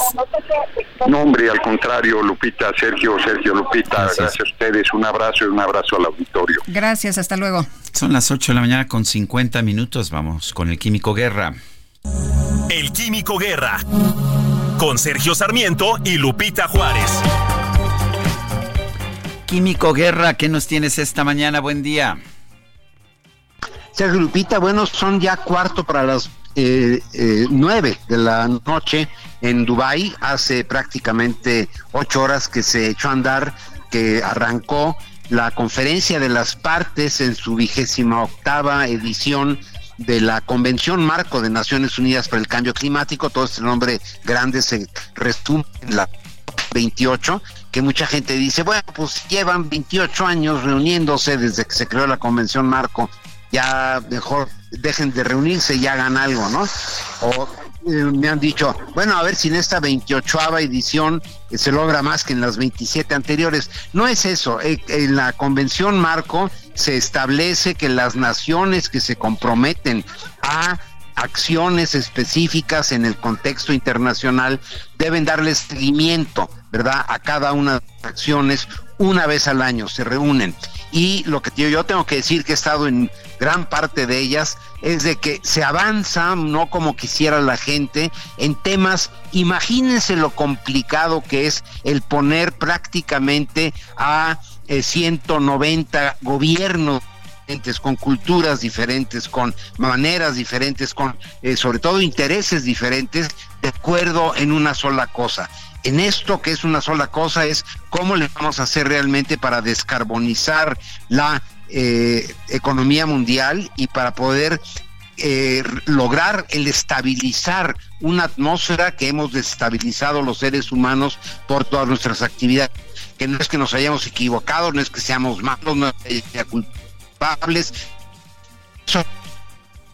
aprendizaje en el proceso de la humanidad yo creo que el... Hola. De repente se nos cortó el químico guerra, se nos empezó a ir. Es ah, está ahí todavía. Este perdimos hace un momento, químico.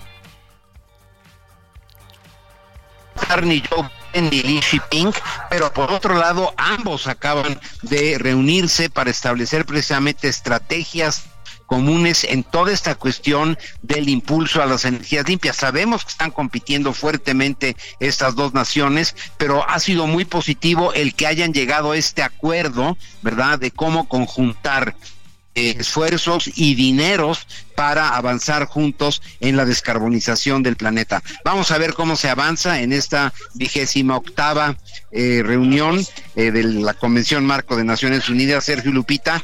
No hay muchas esperanzas, pero por lo pronto se puede saber que se va a darle seguimiento a los compromisos. Nuestro país no tiene un el lugar estelar ahora, no ha cumplido, pero esperamos que la presión realmente se eh, traduzca también en apoyos económicos, porque de eso se trata.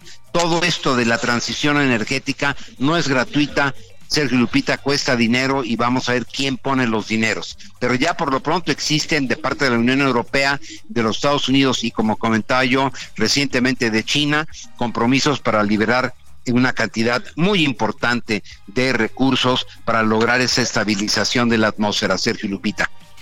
Químico Guerra, como siempre, muchas gracias. Al contrario, Sergio, buenos días, Lupita. Hasta luego, Químico, muy buenos días también para ti. Vamos a una pausa y regresamos. Adelante, puedes irte, tú y tu amante, que sean felices. Sé que es joven y muy bonita, sus amores tendrás ahorita, mentiroso.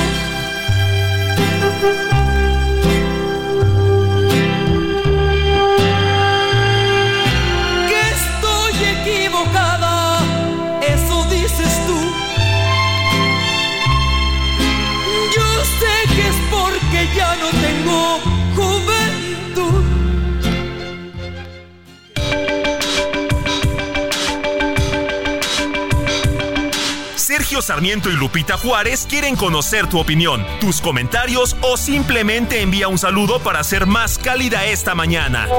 Envía tus mensajes al WhatsApp 55 20 10 96 47.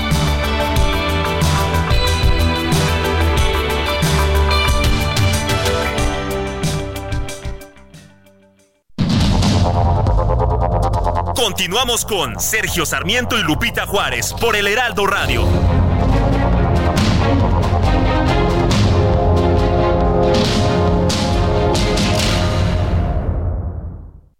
Vive un mes lleno de ofertas exclusivas y dinamismo con Ford Escape híbrida. Estrénala a 24 meses sin intereses más seguro promocional. Visita a tu distribuidor Ford más cercano. Consulta términos y condiciones en Ford.mx, vigencia del 1 al 30 de noviembre de 2023.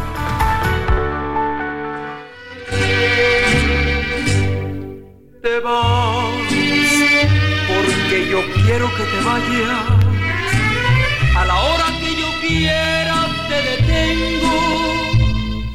Yo sé que mi cariño te hace falta, porque quieras o no, yo soy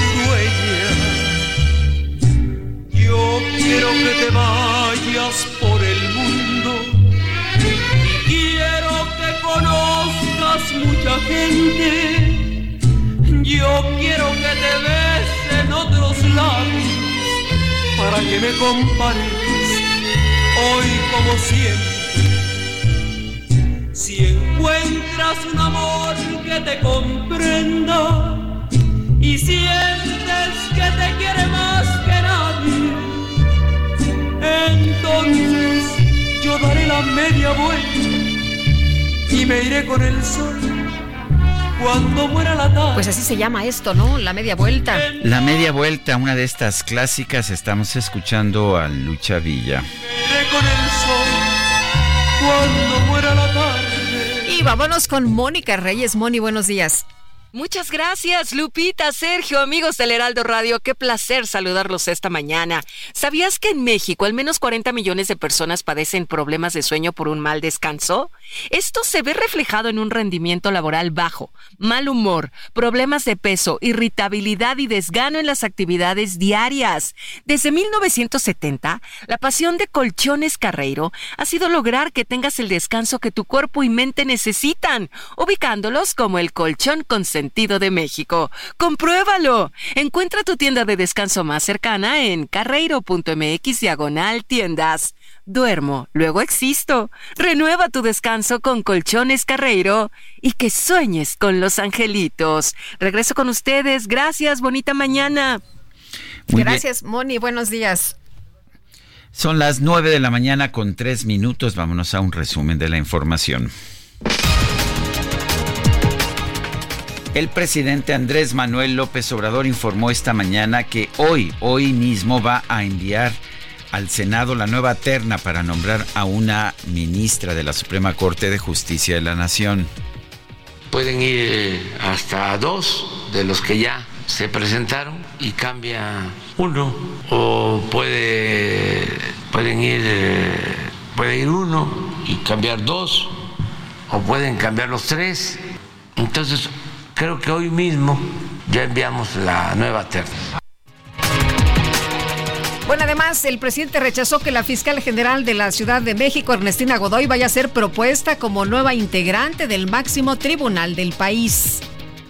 No, no para que no haya especulación. Este, Ernestina eh, eh, Godoy es una abogada extraordinaria, una mujer con principios, con ideales, honesta, lo mejor de lo mejor. Y eh, está padeciendo el que la ratifiquen en la Asamblea de la Ciudad de México, porque a ella le tocó iniciar el caso de unos políticos corruptos de un partido que entregaban permisos de uso de suelo para hacer eh, eh, torres de departamentos. La Suprema Corte de Justicia declaró constitucional la obligación de los estudiantes universitarios de prestar el servicio social para obtener su título profesional sin importar si son de instituciones públicas o privadas. Nuevo Laredo, Tamaulipas, elementos del ejército detuvieron a César Alejandro N., alias el Tartas, presunto jefe de plaza del cártel del noreste. El presidente electo de Argentina, Javier Milei, aseguró que las propuestas de su gobierno recibieron una respuesta favorable durante su gira por los Estados Unidos. El Tribunal Constitucional del Perú restableció el indulto del expresidente Alberto Fujimori, quien cumple una condena de 25 años de prisión por abusos a los derechos humanos y corrupción.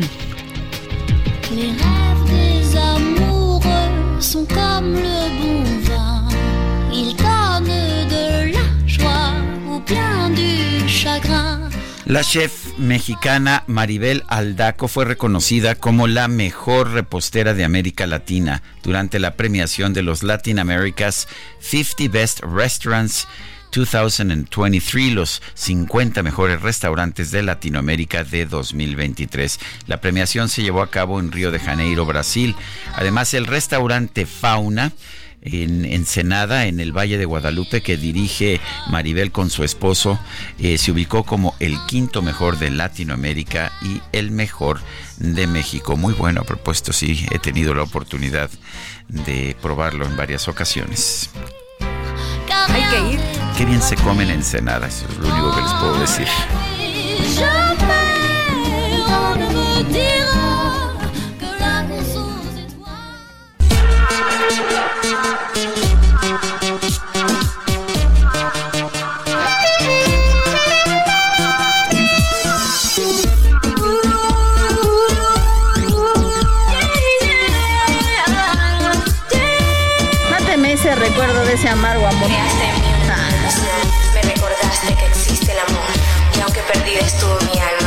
Volverás junto a mí. La micro deportiva. Julio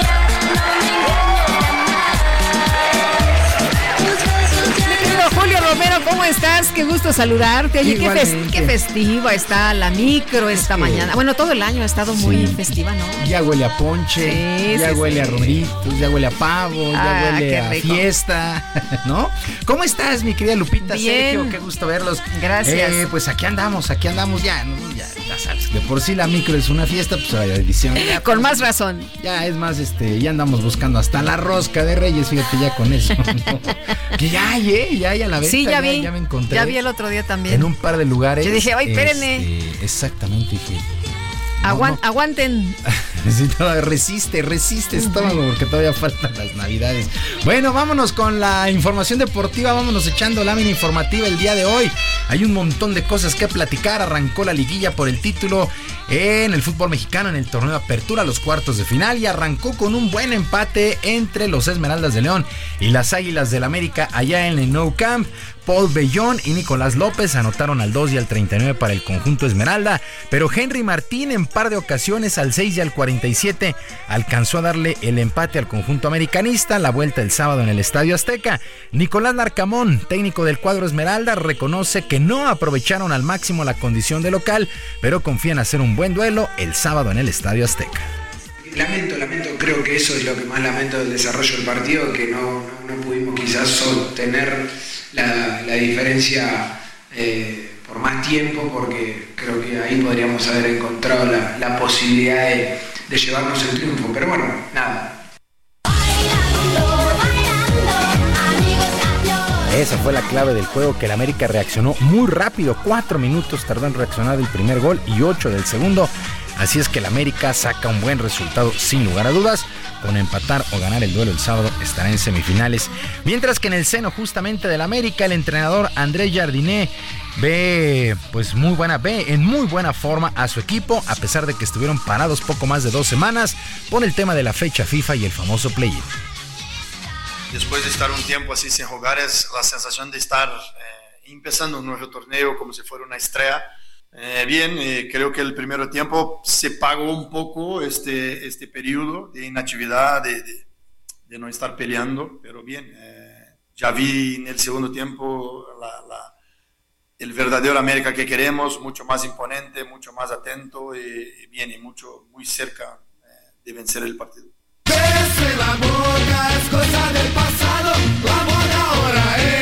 En el otro duelo, el equipo de San Luis, con tanto de Ricardo Chávez al minuto 21, venció 1 por 0 a los Rayados del Monterrey. Parece mínima, pero ventaja al fin.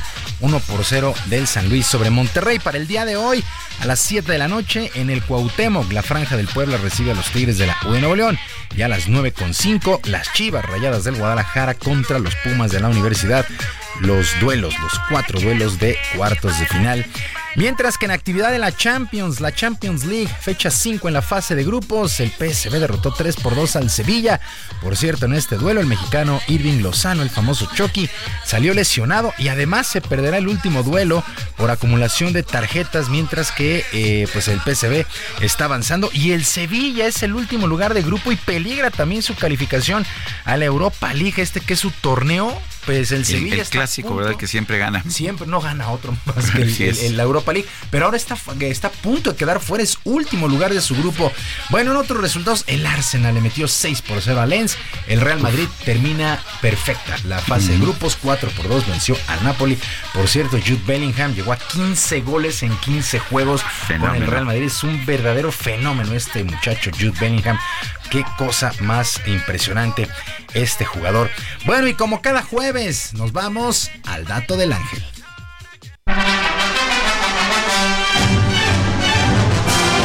En la temporada 75-76, los Rayados de Monterrey lograron llevar al fútbol mexicano a uno de los mejores jugadores de la historia, Eusebio, la Pantera. En la etapa final de su carrera, Eusebio decidió jugar en los Estados Unidos, en la desaparecida North American Soccer League. Posteriormente, en el 75 llegó a Monterrey tras una dura etapa de negociaciones. Por esos días, por recomendación del portugués, la directiva de Monterrey contrató al chileno Fernando Riera como director técnico, con quien Eusebio había coincidido en el Benfica. Don Fernando Riera se convirtió en uno de los mejores técnicos de la historia de los Rayados. Sin embargo, Eusebio no tuvo la misma suerte, ya que al comienzo de la temporada sufrió una lesión en la rodilla que le impidió tener regularidad. La Pantera solo jugó 10 partidos en México, anotó su único gol en la jornada 8 ante el Jalisco en el antiguo estadio universitario. Finalmente dejó al equipo en 1976 para continuar en el fútbol de Canadá.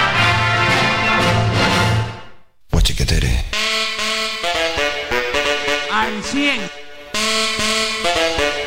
Bueno, el dato del ángel, el dato del ángel en 11 metros MX, 11 metros MX, todo con letra y en todas las redes sociales. Bueno, ya para terminar con el tema del fútbol, pues el día de hoy arranca también la gran final de la Liga de Expansión MX a las 7 de la noche, aquí bien cerquita del Heraldo, en el Estadio de Ciudad de los Deportes. El equipo de Atlante recibe al Cancún 19 horas, 19 horas, la vuelta el domingo para las 4 de la tarde. Y también aquí cerquita, pues ahí pegadito, qué fiesta, qué fiesta se vivió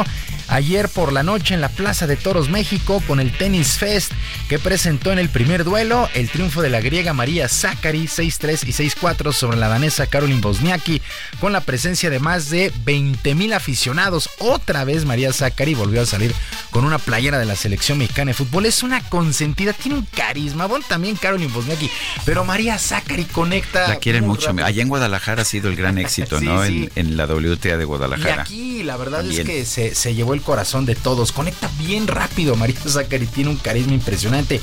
Y en el duelo estelar, el español Carlos Alcaraz, el número 2 del mundo, venció 7-6 y 6-3 al estadounidense Tommy Paul. Sí son juegos de exhibición, pero la verdad es que se aventaron unos puntos muy, muy disputados, muy interesantes. Y sobre todo hay que reconocerles que no tuvieron mucho tiempo para adaptarse a la altura. Y la verdad es que sí corrieron y ahora sí que metieron la raqueta. Carlos Alcaraz ha disfrutado cada hora en nuestro país, incluso visitó la Basílica de Guadalupe. Bueno, al final es especial también, ¿no? Eh, la segunda más visitada de- del mundo, es eh, maravilloso, ¿no? Poder venir aquí, México, a disfrutar de, de la gente y obviamente también hacer un poquito de, de turismo, ¿no? Y, y poder conocer un poquito más eh, México. La verdad que ha sido una visita espectacular eh, y bueno, espero poder venir eh, al- algún año más y poder visitar más cosas también aquí de México. Oye muchacha, nena de mi corazón, ¿qué te pasa? Me mata. Bueno, pues ante la expectativa de si hay o no hay abierto mexicano el próximo año, aunque las autoridades dicen que sí, pero qué complicado, ¿eh? Qué complicado, la Yo- verdad es que yo lo veo muy difícil. Yo también lo veo bien este, difícil.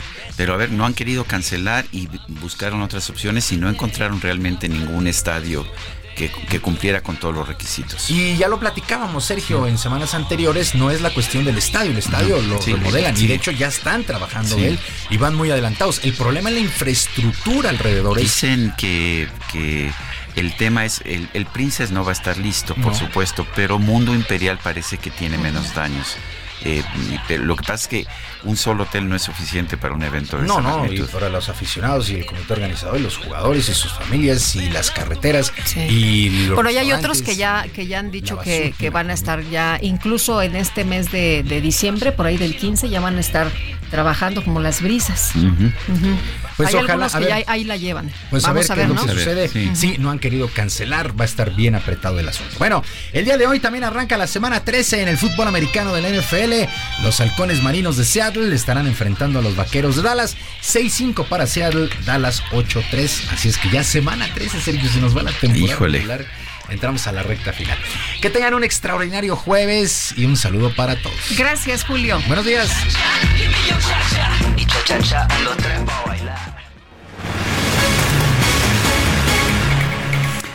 El Congreso de Nuevo León designó a Luis Enrique Orozco Suárez como gobernador interino del estado para ocupar el cargo a partir del 2 de diciembre durante la ausencia temporal del gobernador Samuel García. Y precisamente tenemos en la línea telefónica al gobernador, eh, al, al, pues al vi- virtual gobernador interino, asumiría el cargo el 2 de diciembre, Luis Enrique Orozco Suárez. Eh, en primer lugar, Luis Enrique, gracias por tomar esta llamada. Eh, la situación muy compleja allá. eh, ayer en el Congreso de Nuevo León vimos un portazo, vimos situaciones de violencia. ¿qué, cómo, piensa usted poder manejar esta situación en un momento tan para su estado? Gracias a usted por su llamada, Sergio. Es un gusto hablar con usted y con su auditorio. Eh, ¿Cómo pienso enfrentarlo? Pues, eh, Sergio, eh, tengo una carrera de casi 27 años en el servicio público. He atendido casi toda mi vida conflictos penales que han puesto en riesgo a personas, a su servidor incluso, eh, incluso riesgo a nuestra propia vida. Hemos enfrentado grandes y muy graves retos y gracias a Dios y al apoyo de muchas eh, personas e instituciones hemos salido avantes. Estoy seguro que de la misma manera este reto tan complejo lo eh, solventaremos y eh, antepondremos siempre el interés de la ciudadanía como eh, visión para poder resolver los conflictos que están al exterior de la tarea de gobierno. Concibo y pienso que nuestros problemas están al exterior, están en la calle, en la inseguridad que enfrentan cada uno de nuestros ciudadanos, de la falta de transporte, de la falta de agua, de la mala y, y muy grave calidad eh, del aire. Esos son los problemas y los enemigos a los que tenemos que enfrentar y vencer unidos, la sociedad y el gobierno, y ese será eh, mi enfoque y la manera en la que habré de concebir el ejercicio del poder y por supuesto habré de generar las acciones y diálogos necesarios con todos los representantes de la sociedad, los representantes del gobierno, de la academia y de los entes organizados de la sociedad civil. Eh, Luis Enrique, ¿qué opina de lo que ha escrito en su cuenta de Twitter eh, Dante Delgado, que dice que no van a tolerar que con actos vandálicos, ilegales, que la vieja política imponga como gobernador a una persona que llegó al recinto legislativo rodeado de gente armada?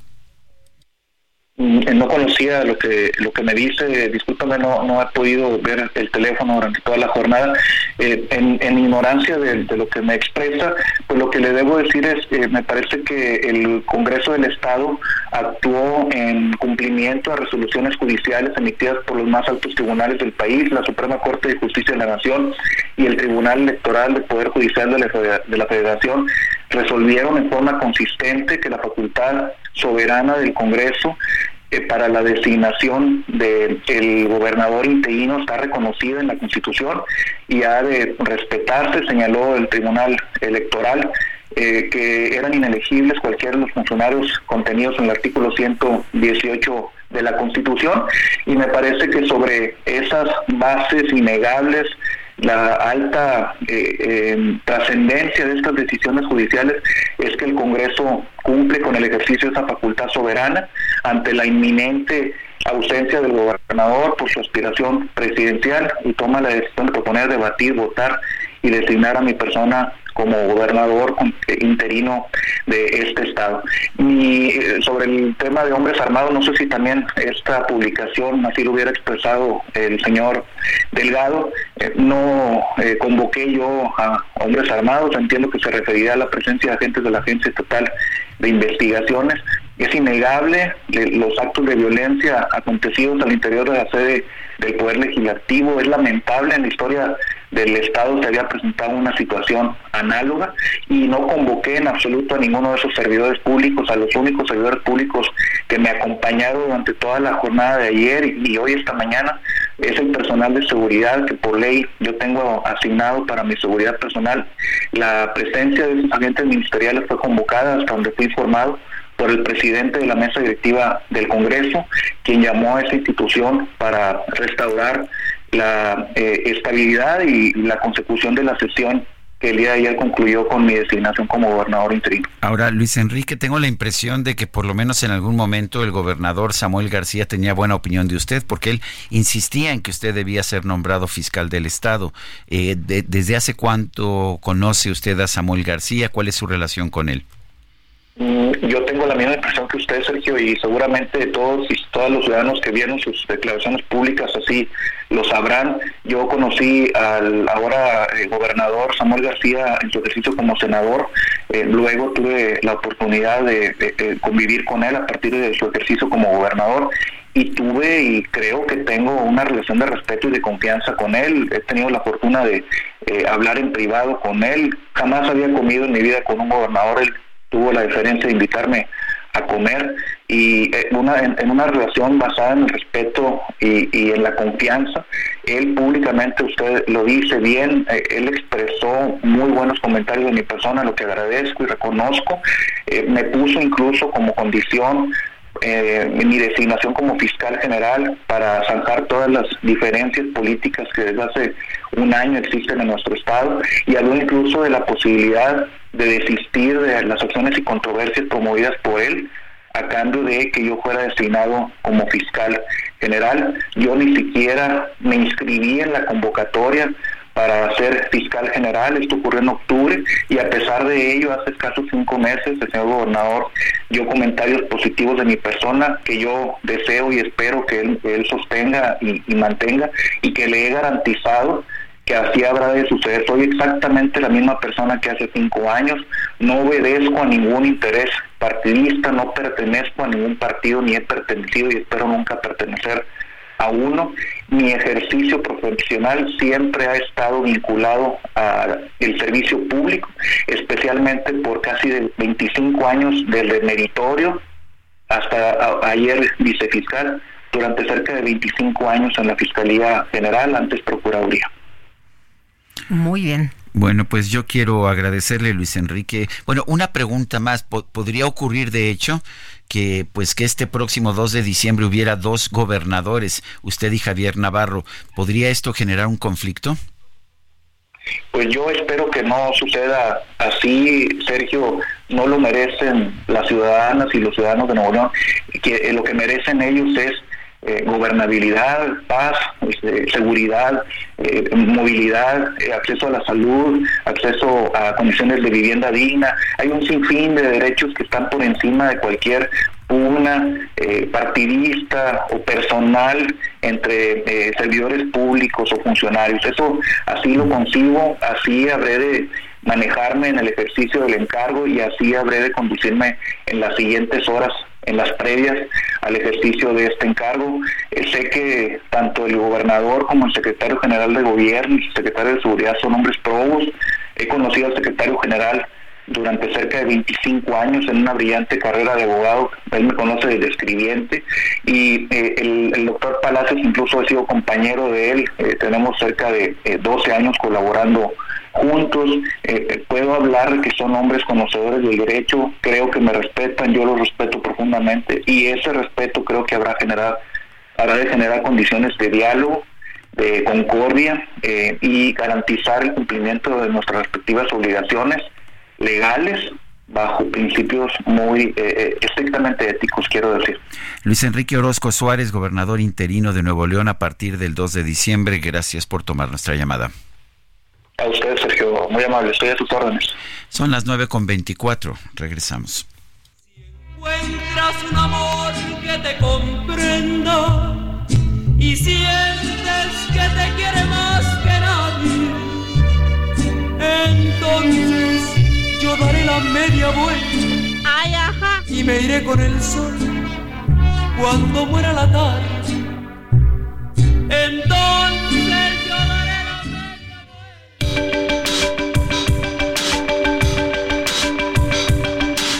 Sergio Sarmiento y Lupita Juárez quieren conocer tu opinión, tus comentarios o simplemente envía un saludo para ser más cálida esta mañana. Envía tus mensajes al WhatsApp 55 20 10 96 47.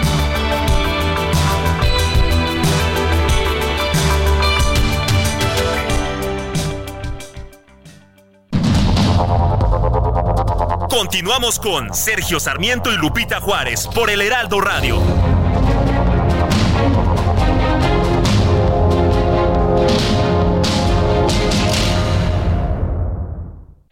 Aprovecha un mes lleno de ofertas exclusivas y experiencias únicas con Ford Territory. Estrénala a 24 meses con tasa de 9.99% y seguro sin costo. Visita a tu distribuidor Ford más cercano. Consulta términos y condiciones en Ford.mx, vigencia del 1 al 30 de noviembre de 2023. Yo sé bien que estoy afuera, pero el día que yo me muera, sé que tendrás que llorar. Llorar y llorar, llorar y llorar. Dirás que no me quisiste, pero vas a estar muy triste y así te vas a quedar con dinero y sin dinero. Hago siempre lo que quiero y mi palabra es la ley. Ay, Lupita, hasta se enchina la piel, ¿verdad? La piel. Sí, estamos escuchando El Rey, José Alfredo Jiménez. Que el Rey con el Rey. El Rey con el mero Rey. Y bueno, fíjate, Sergio, que el pasado 23 de noviembre se cumplieron ya 50 años del fallecimiento del compositor y cantante mexicano José Alfredo Jiménez. Y Paloma Jiménez, que es hija de José Alfredo, pues como tú sabes, es incansable, es una gran promotora de pues todo lo que hizo su padre, de su música, de sus películas, de todo lo que hizo a lo largo de su gran trayectoria. Y bueno, eh, ¿cómo no hacer un gran homenaje, un homenaje nacional que ha incluido pues prácticamente 80 actividades. Y Paloma Jiménez, qué gusto tenerte aquí esta mañana. ¿Cómo estás? Bienvenida. Muchísimas gracias, Lupita. Muchísimas gracias, Paloma. A propósito, el, Heraldo hoy publica un suplemento precisamente sobre José Alfredo Jiménez. Se llama Sigo siendo el rey. Además está muy bonito. Está elegantísimo, quedó precioso. Es un trabajo que agradezco mucho porque le dedicamos mucho tiempo trabajarlo para que incluyera pues lo, lo que más se pudiera sobre la vida de José Alfredo, sobre todo su carrera artística y más que nada pues que vean una serie de elementos que se vinculan con él. Oye, 80 actividades, Paloma, en toda la República Mexicana, también en Bellas Artes, estos homenajes. Cuéntanos de todo lo que, pues, ha pasado ya algunas cosas y otras todavía, otras todavía este, están por venir. Sí, básicamente lo más importante ya lo, lo, lo hicimos porque, bueno, la intención de hacer esos dos conciertos en Bellas Artes con arreglos especiales para la Sinfónica Nacional creo que es el homenaje más importante que, tuvimos. Pero también la exposición que se está llevando a cabo ahorita en Los Pinos, eso también recomiendo mucho que lo vean porque aunque es una pequeña muestra, se hizo un gran esfuerzo ahí, se, se, tiene en la sala Venustiano Carranza, además de que el complejo cultural Los Pinos es un espacio muy agradable a conocer. Eh, tenemos esa exhibición. Y por otro lado, en Dolores Hidalgo se llevaron a cabo los festejos este fin de semana con motivo de su 50 aniversario luctuoso. Arrancamos con la tradicional serenata y a partir del viernes, que fue 24, ya tuvimos los espacios del escenario principal con Ana Bárbara, Sigala, Lucero, Las Tres Grandes, hubo diferentes eventos alrededor de esto. El Mariachi Mil que lució precioso. Yo agradezco a todos los que participaron este gran homenaje que pudieron hacerle a mi padre. Y tengo aquí, y gracias por, por dármelo, Paloma, el libro Cuando te hablen de amor y de ilusiones, eh, precisamente tuyo, Paloma Jiménez Galvez. Cuéntanos de este libro. ¿Está disponible comercialmente o es un libro privado? Cuéntanos un poco. Además está hermoso el libro. Muchísimas y, gracias. Llenísimo de información, ya lo estuve hojeando. Muchas gracias. Sí, está a la venta en Editorial La Rana, que es la editorial del Estado de Cultura de Guanajuato, y lo vamos a presentar justamente este viernes en el marco de la Feria de Guadalajara. Estaremos allí en, en Guadalajara este viernes presentándolo en el stand de Guanajuato. Eh, Oye, y yo tengo aquí un regalazo que me acaba de hacer Paloma, que es eh, parte de pues este museo tan importante dedicado precisamente Paloma a, a, tu padre y viene pues también con toda su música, así que te lo agradezco muchísimo. No, con mucho gusto. Este museo lleva 15 años eh, estamos muy contentos porque ha sido parte de la red de, casas museo que hay en México, en donde tenemos nombres como Frida Kahlo, Diego Rivera, el arquitecto Barragán, López Velarde son muchas estrellas mexicanas las que están en esas casas museo. Y este año tuvimos la oportunidad de hacer una reestructuración y en dos salas, una que tenemos un mural que nos pintó Octavio Campo, hicimos una experiencia inmersiva que le encantó a la gente y para actualizarlo todavía más en lo que sería el comedor original, hicimos una cantina digital. No se puede beber, pero podemos este participar con esto de la realidad aumentada y tomarnos fotos con José Alfredo. Paloma, te, te lo tengo que preguntar, me imagino que todo el mundo te lo pregunta. ¿Cómo era de cerca José Alfredo? пусть para mí era mi papá, entonces yo qué te puedo decir, era como, ah, pues como creces con tu papá, tú lo ves como tu padre y punto, era muy cariñoso. ¿Sabías que era, pues que era un referente en la música, uno una de las grandes figuras de toda la historia? No, de niña no, o sea, yo no me daba cuenta de eso hasta mucho tiempo después, eh, conforme vas creciendo y te vas dando cuenta, además era un mundo como, como más íntimo todavía ese México. ¿Qué tenías cuando falleció? Yo ya tenía 19 cuando falleció. Conviví mucho con él, tuve oportunidad de hablar muchísimo con él, porque además era un padre muy cercano. Acostumbraba de repente, vámonos a comer, solamente me llevaba a mí o llevaba a mi hermano, otras veces se llevaba a mi madre. Le gustaba esa convivencia, le gustaba estar en casa, cuando no tenía giras que eran muy desgastantes en aquella época eh, él prefería estar en casa. Oye, cuando te diste cuenta de que era tan eh, grande como eh, lo decía Monsiváis, institución de instituciones, ¿qué pensabas de él y cuál era tu canción favorita? ¿Qué es lo que cantabas tú de él, lo que más te gustaba? pues a mí me gustan casi todas las canciones. En realidad, solo no me gusta Marcando el Paso, pero todas las demás sí me gustan mucho. Yo um, dimensioné esto quizá ya después de que él había fallecido pero siempre me di cuenta que era alguien muy creativo porque le gustaba llegar a casa, poner el disco que acaba de salir de la RCA Víctor, él grababa ahí y escucharlo con nosotros. Entonces hacíamos comentarios, platicábamos sobre las canciones, cuál crees que va a ser la más importante. Eran long plays de 12 canciones, seis de cada lado, entonces escuchábamos un lado dos o tres veces, después el otro, dos o tres veces. A, a veces ponía tres o cuatro discos del mismo para que se repitiera, se Eso es. repitiera, porque la aguja sale, se volvía a poner. Entonces era divertido también, era un ejercicio que quizá me llevó a concluir con la investigación de Muy ese bien. libro. Pues Paloma, Paloma Jiménez, hija de José Alfredo, gracias por estar con nosotros. No, gracias a ustedes por el espacio y por recordar a mi padre. Eh, le mando un abrazo a Lucha Villa, que la han estado ustedes Sí, celebrando hoy. hoy es su Que nos decías que hablaste sí. con su hija, sí, ¿verdad? hablé con su hija y quería escucharlos también. Muchas gracias, Paloma. Un fuerte abrazo, Paloma, y gracias, Gracias por estar todo. aquí. A ustedes, muchas gracias. Bueno, y son las 9 de la mañana con 39 minutos. Querer Quererme, una iniciativa de Besans Healthcare México, presenta.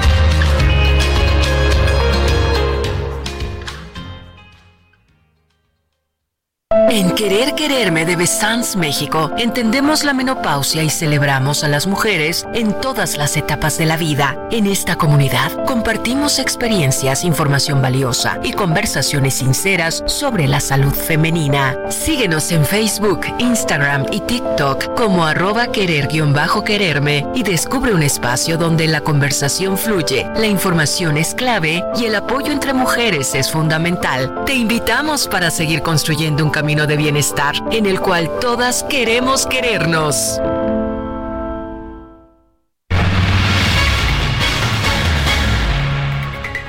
Bueno, y Está con nosotros Patricia Guerra, ya ha estado con nosotros en algunas eh, ocasiones anteriores. La admiramos mucho, nos ha traído historias eh, grandísimas de pues éxito, de este esfuerzo, de esta pasión. Ella es nadadora profesional y bienvenida Patricia, muchas gracias por estar aquí una vez más. No, muchas gracias a ustedes.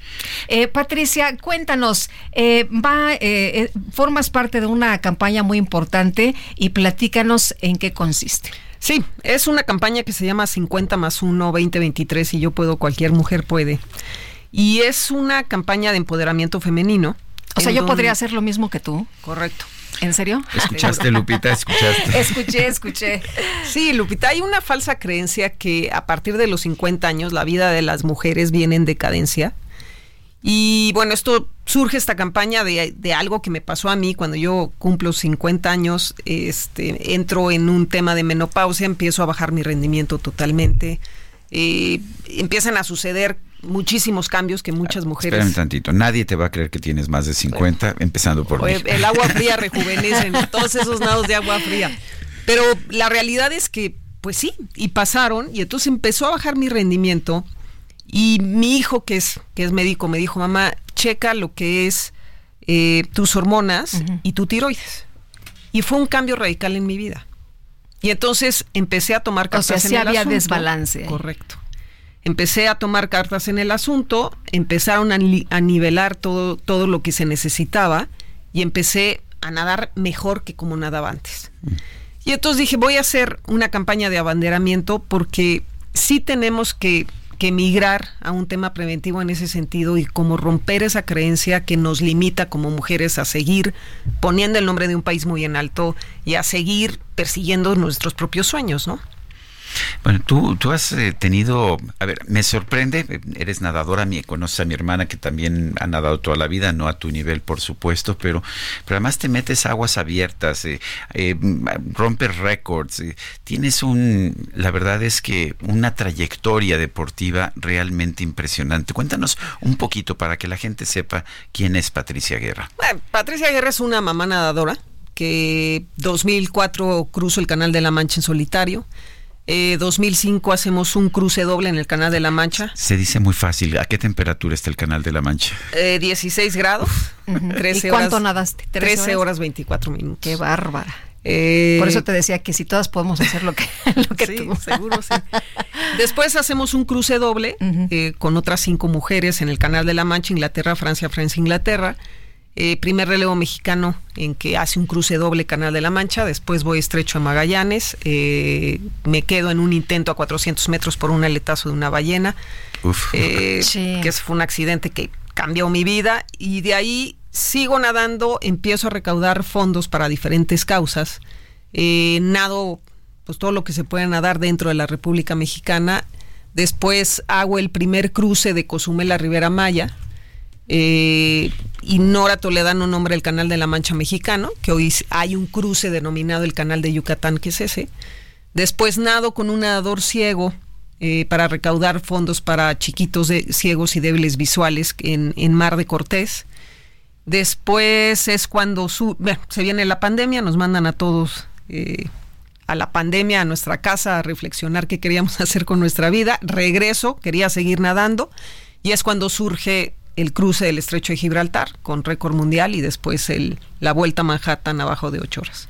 Eh, el mensaje para las mujeres nos queda muy claro entonces. Eh, tenemos que hacer lo que queremos, lo que nos propongamos y así como tú, muchas mujeres logran sus objetivos. Claro, yo creo que hay que tomar las riendas de nuestra salud y de nuestra vida en nuestras manos. Hay que, que empezar en vez de quejarnos, empezar a preguntarnos hasta dónde estamos permitiendo muchísimas cosas.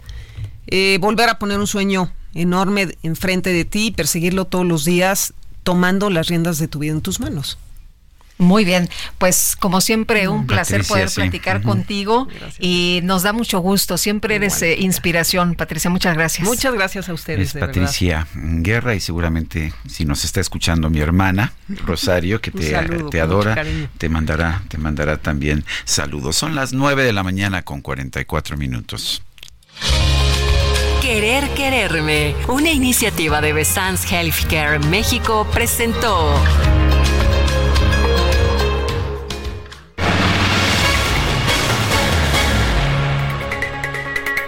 Son las 9 de la mañana con 45 minutos. Estábamos abriendo el noticiero cuando Lupita me dio la información de que Adrián Laris, a quien conocemos y con quien trabajamos además, lo cual nos da mucho orgullo, fue ratificado como presidente del Consejo Consultivo de la CIT, la Cámara de la Industria de la Radio y la Televisión.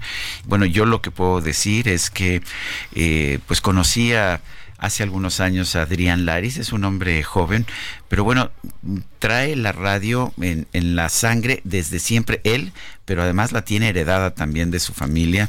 Es alguien que ha estado toda la vida en la, radio, en la radio. Me da muchísimo gusto, Adrián Laris, uno, darte la bienvenida, dos, felicitarte por ser, eh, por ser ratificado como presidente del Consejo Consultivo de la CIRT y, y bueno, y agradecerte el trabajo que haces como director del Heraldo Radio, pues ahora sí que como jefe de este equipo que estamos aquí contigo. Eh, Bienvenido. ¿Qué significa ser presidente consultivo de la CIRT? ¿Qué hace el presidente del Consejo Consultivo de la CIRT, perdón. Muchas gracias. Antes que nada, agradecerles, Lupita, Sergio, eh, y saludar a todo el auditorio. Sí, te platico que el día de ayer tuvimos la asamblea anual de la Cámara de Radio y Televisión, en donde tuvimos el gusto y el honor de ser ratificados por un periodo adicional el presidente del Consejo Directivo José Antonio García Herrera y un servidor como presidente del Consejo Consultivo. ¿Qué es lo que hace el presidente del Consejo Consultivo? es el que tiene, el que lleva la coordinación de todas las delegaciones de la CIRT a nivel nacional. Hay una delegación por cada uno de los estados y cada uno tiene a su vez, cada una de estas delegaciones, un consejo directivo y un representante ante el consejo consultivo. Entonces todas las actividades que lleva a cabo el consejo directivo son eh, platicadas y cabildeadas por el consejo consultivo. Algo interesante que hemos logrado en estos, en estos dos años que llevamos al frente del Consejo Consultivo es que eh, estaban solamente 10 delegaciones debidamente conformadas y al día de hoy hay 24 delegaciones debidamente conformadas de acuerdo a los estatutos de la CIRT, lo cual es algo bastante bueno y la próxima semana también conformaremos la delegación en Aguascalientes. Entonces eso quiere decir que hay una unidad hay unidad más importante entre los eh, agremiados y los afiliados a la CIRT. Otro dato muy relevante es que nosotros tomamos esta responsabilidad de la CIRT justo después de la pandemia o durante la pandemia y la CIRT tenía 450 afiliados. Hoy en día ya son más de mil afiliados debidamente Pues registrados en la sumando, CIRT. Siguen sumando, Adrián. Oye, y quisiera preguntarte, ¿cuáles son los objetivos para este siguiente periodo? ¿Qué es lo que ustedes pues eh, tienen como meta? Pues mira, estamos trabajando en varias cosas. Eh, como sabes, eh, lo que hacemos en la CIRT es la promoción y la defensa de nuestra querida industria. Eh, hemos realizado dos convenciones nacionales, una en Quintana Roo de la mano del gobernador Carlos Joaquín y también de Mara Lezama, que era ya la gobernadora electa, y este año hicimos una en Chihuahua de la mano de la gobernadora Maru Campos. Y las cosas que realizamos y que estamos atendiendo en este momento son varias, permítanme decir algunas de ellas. Eh, como ustedes saben, la industria de la radio y la televisión es una industria que está sobre regulada. Entonces estamos buscando en ese tema tener un piso parejo. ¿no? Porque la radio y la televisión tienen más cargas que otros de los medios. Estamos abiertos a, la nosotros competencia. Nos obligan a llevar spots políticos, por ejemplo, que ninguna ninguna otra competencia en medios tiene que llevar. Es correcto, y son 48 minutos diarios de spotización en tiempos electorales. La spotiza. La spotiza que a nadie suma, ni siquiera a nuestras audiencias, a nuestros propios medios y estoy seguro que ni a los mismos partidos políticos. Bueno, la gente nos dice que le dan ganas de apagar, ¿no? Cuando están estos spots. Exactamente. Que es porque son además millones, son más de 50 Sí, millones de sí, sí, spots. exactamente. Eh, Adrián, ¿cuándo empezaste a trabajar en la radio? Digo, te hago la pregunta porque estás chavo, pero sé que tienes una gran Sí, experiencia. nació en la radio. ¿Es, es cierto eso? Eso se dice. Pues la verdad es que sí tuve la fortuna de nacer en esta industria. Eh, mi abuelo José Laris Iturbide fue uno de los pioneros de la radio en México. Eh, la familia está involucrada en la radio eh, hace aproximadamente 83 años, de los 100 que acaba de cumplir la radio hace poco tiempo, y la misma cámara 82 años. Entonces, eh, de las tres primeras cadenas nacionales que hubo, Radioprogramas de México, Radio Cadena Nacional y Cadena Raza, Cadena Raza sigue siendo eh, pues propiedad de la familia Laris y desde muy chico pues siempre estuve involucrado en este medio, después pues eh, también tuve el gusto de trabajar en otras empresas y, y aquí fundar junto con ustedes el Heraldo Radio desde hace ya casi cinco años. Sí, que nos trajo desde el primer día, ¿verdad? Aquí nos estrenamos en el Heraldo Radio. Contigo, sí. Pues yo, yo quiero agradecerte y decirte algo por mí. No sé si Lupita coincida o el equipo. Es un placer trabajar contigo. Igualmente trabajar con ustedes, mi querido Sergio Gracias. Lupita. La verdad que eh, Creo que muy lo sabes, te lo hemos dicho varias veces. Bueno, pues es Adrián Laris, presidente del Consejo Consultivo de la CIT, la Cámara de la Industria de la Radio y la Televisión. Acaba de ser ratificado en ese cargo, director del Heraldo Radio. Son Muchas las- gracias, Adrián. Muchas gracias a ustedes. Son las 9.50 y vamos con Alberto García. Adelante, Alberto.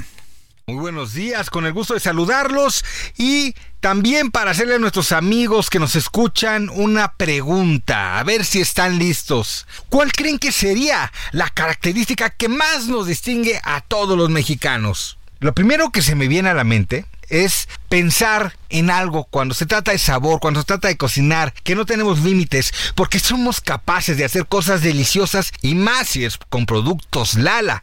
Pero también creo que se trata de apoyar. Somos incansables, nos olvidamos de las circunstancias, las diferencias e incluso las barreras. ¿Ustedes qué opinan? Porque en esta ocasión podemos unir estas dos grandes cualidades gracias a Lala y a Teletón. ¿Cómo? Muy sencillo, apoyando y compartiendo lo mejor de nosotros para impulsar a otros a romper sus propios límites y así seguir latiendo como si fuéramos un mismo corazón, demostrando una vez más que cuando se trata de apoyar y compartir, los mexicanos sabemos y sabemos hacerlo muy bien.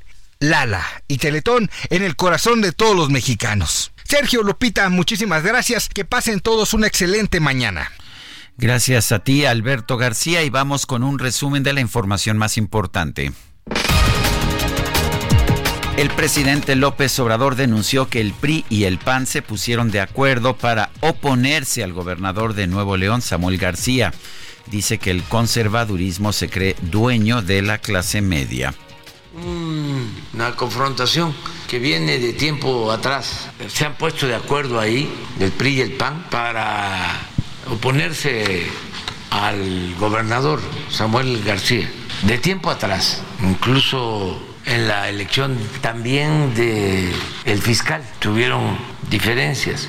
Y ahora igual, por esto de el interino, ojalá y resuelvan sus diferencias, pero sí existe esta confrontación. Y Mauro Guerra Villarreal, presidente del Congreso de Nuevo León, advirtió en este espacio que el gobernador Samuel García debe abrirse al diálogo con el Poder Legislativo. Por eso yo creo que hoy Samuel tiene la oportunidad de cumplir su palabra nuevamente. Él dijo que si Orozco era fiscal, él iba a dialogar con el Congreso. Hoy lo hicimos gobernador.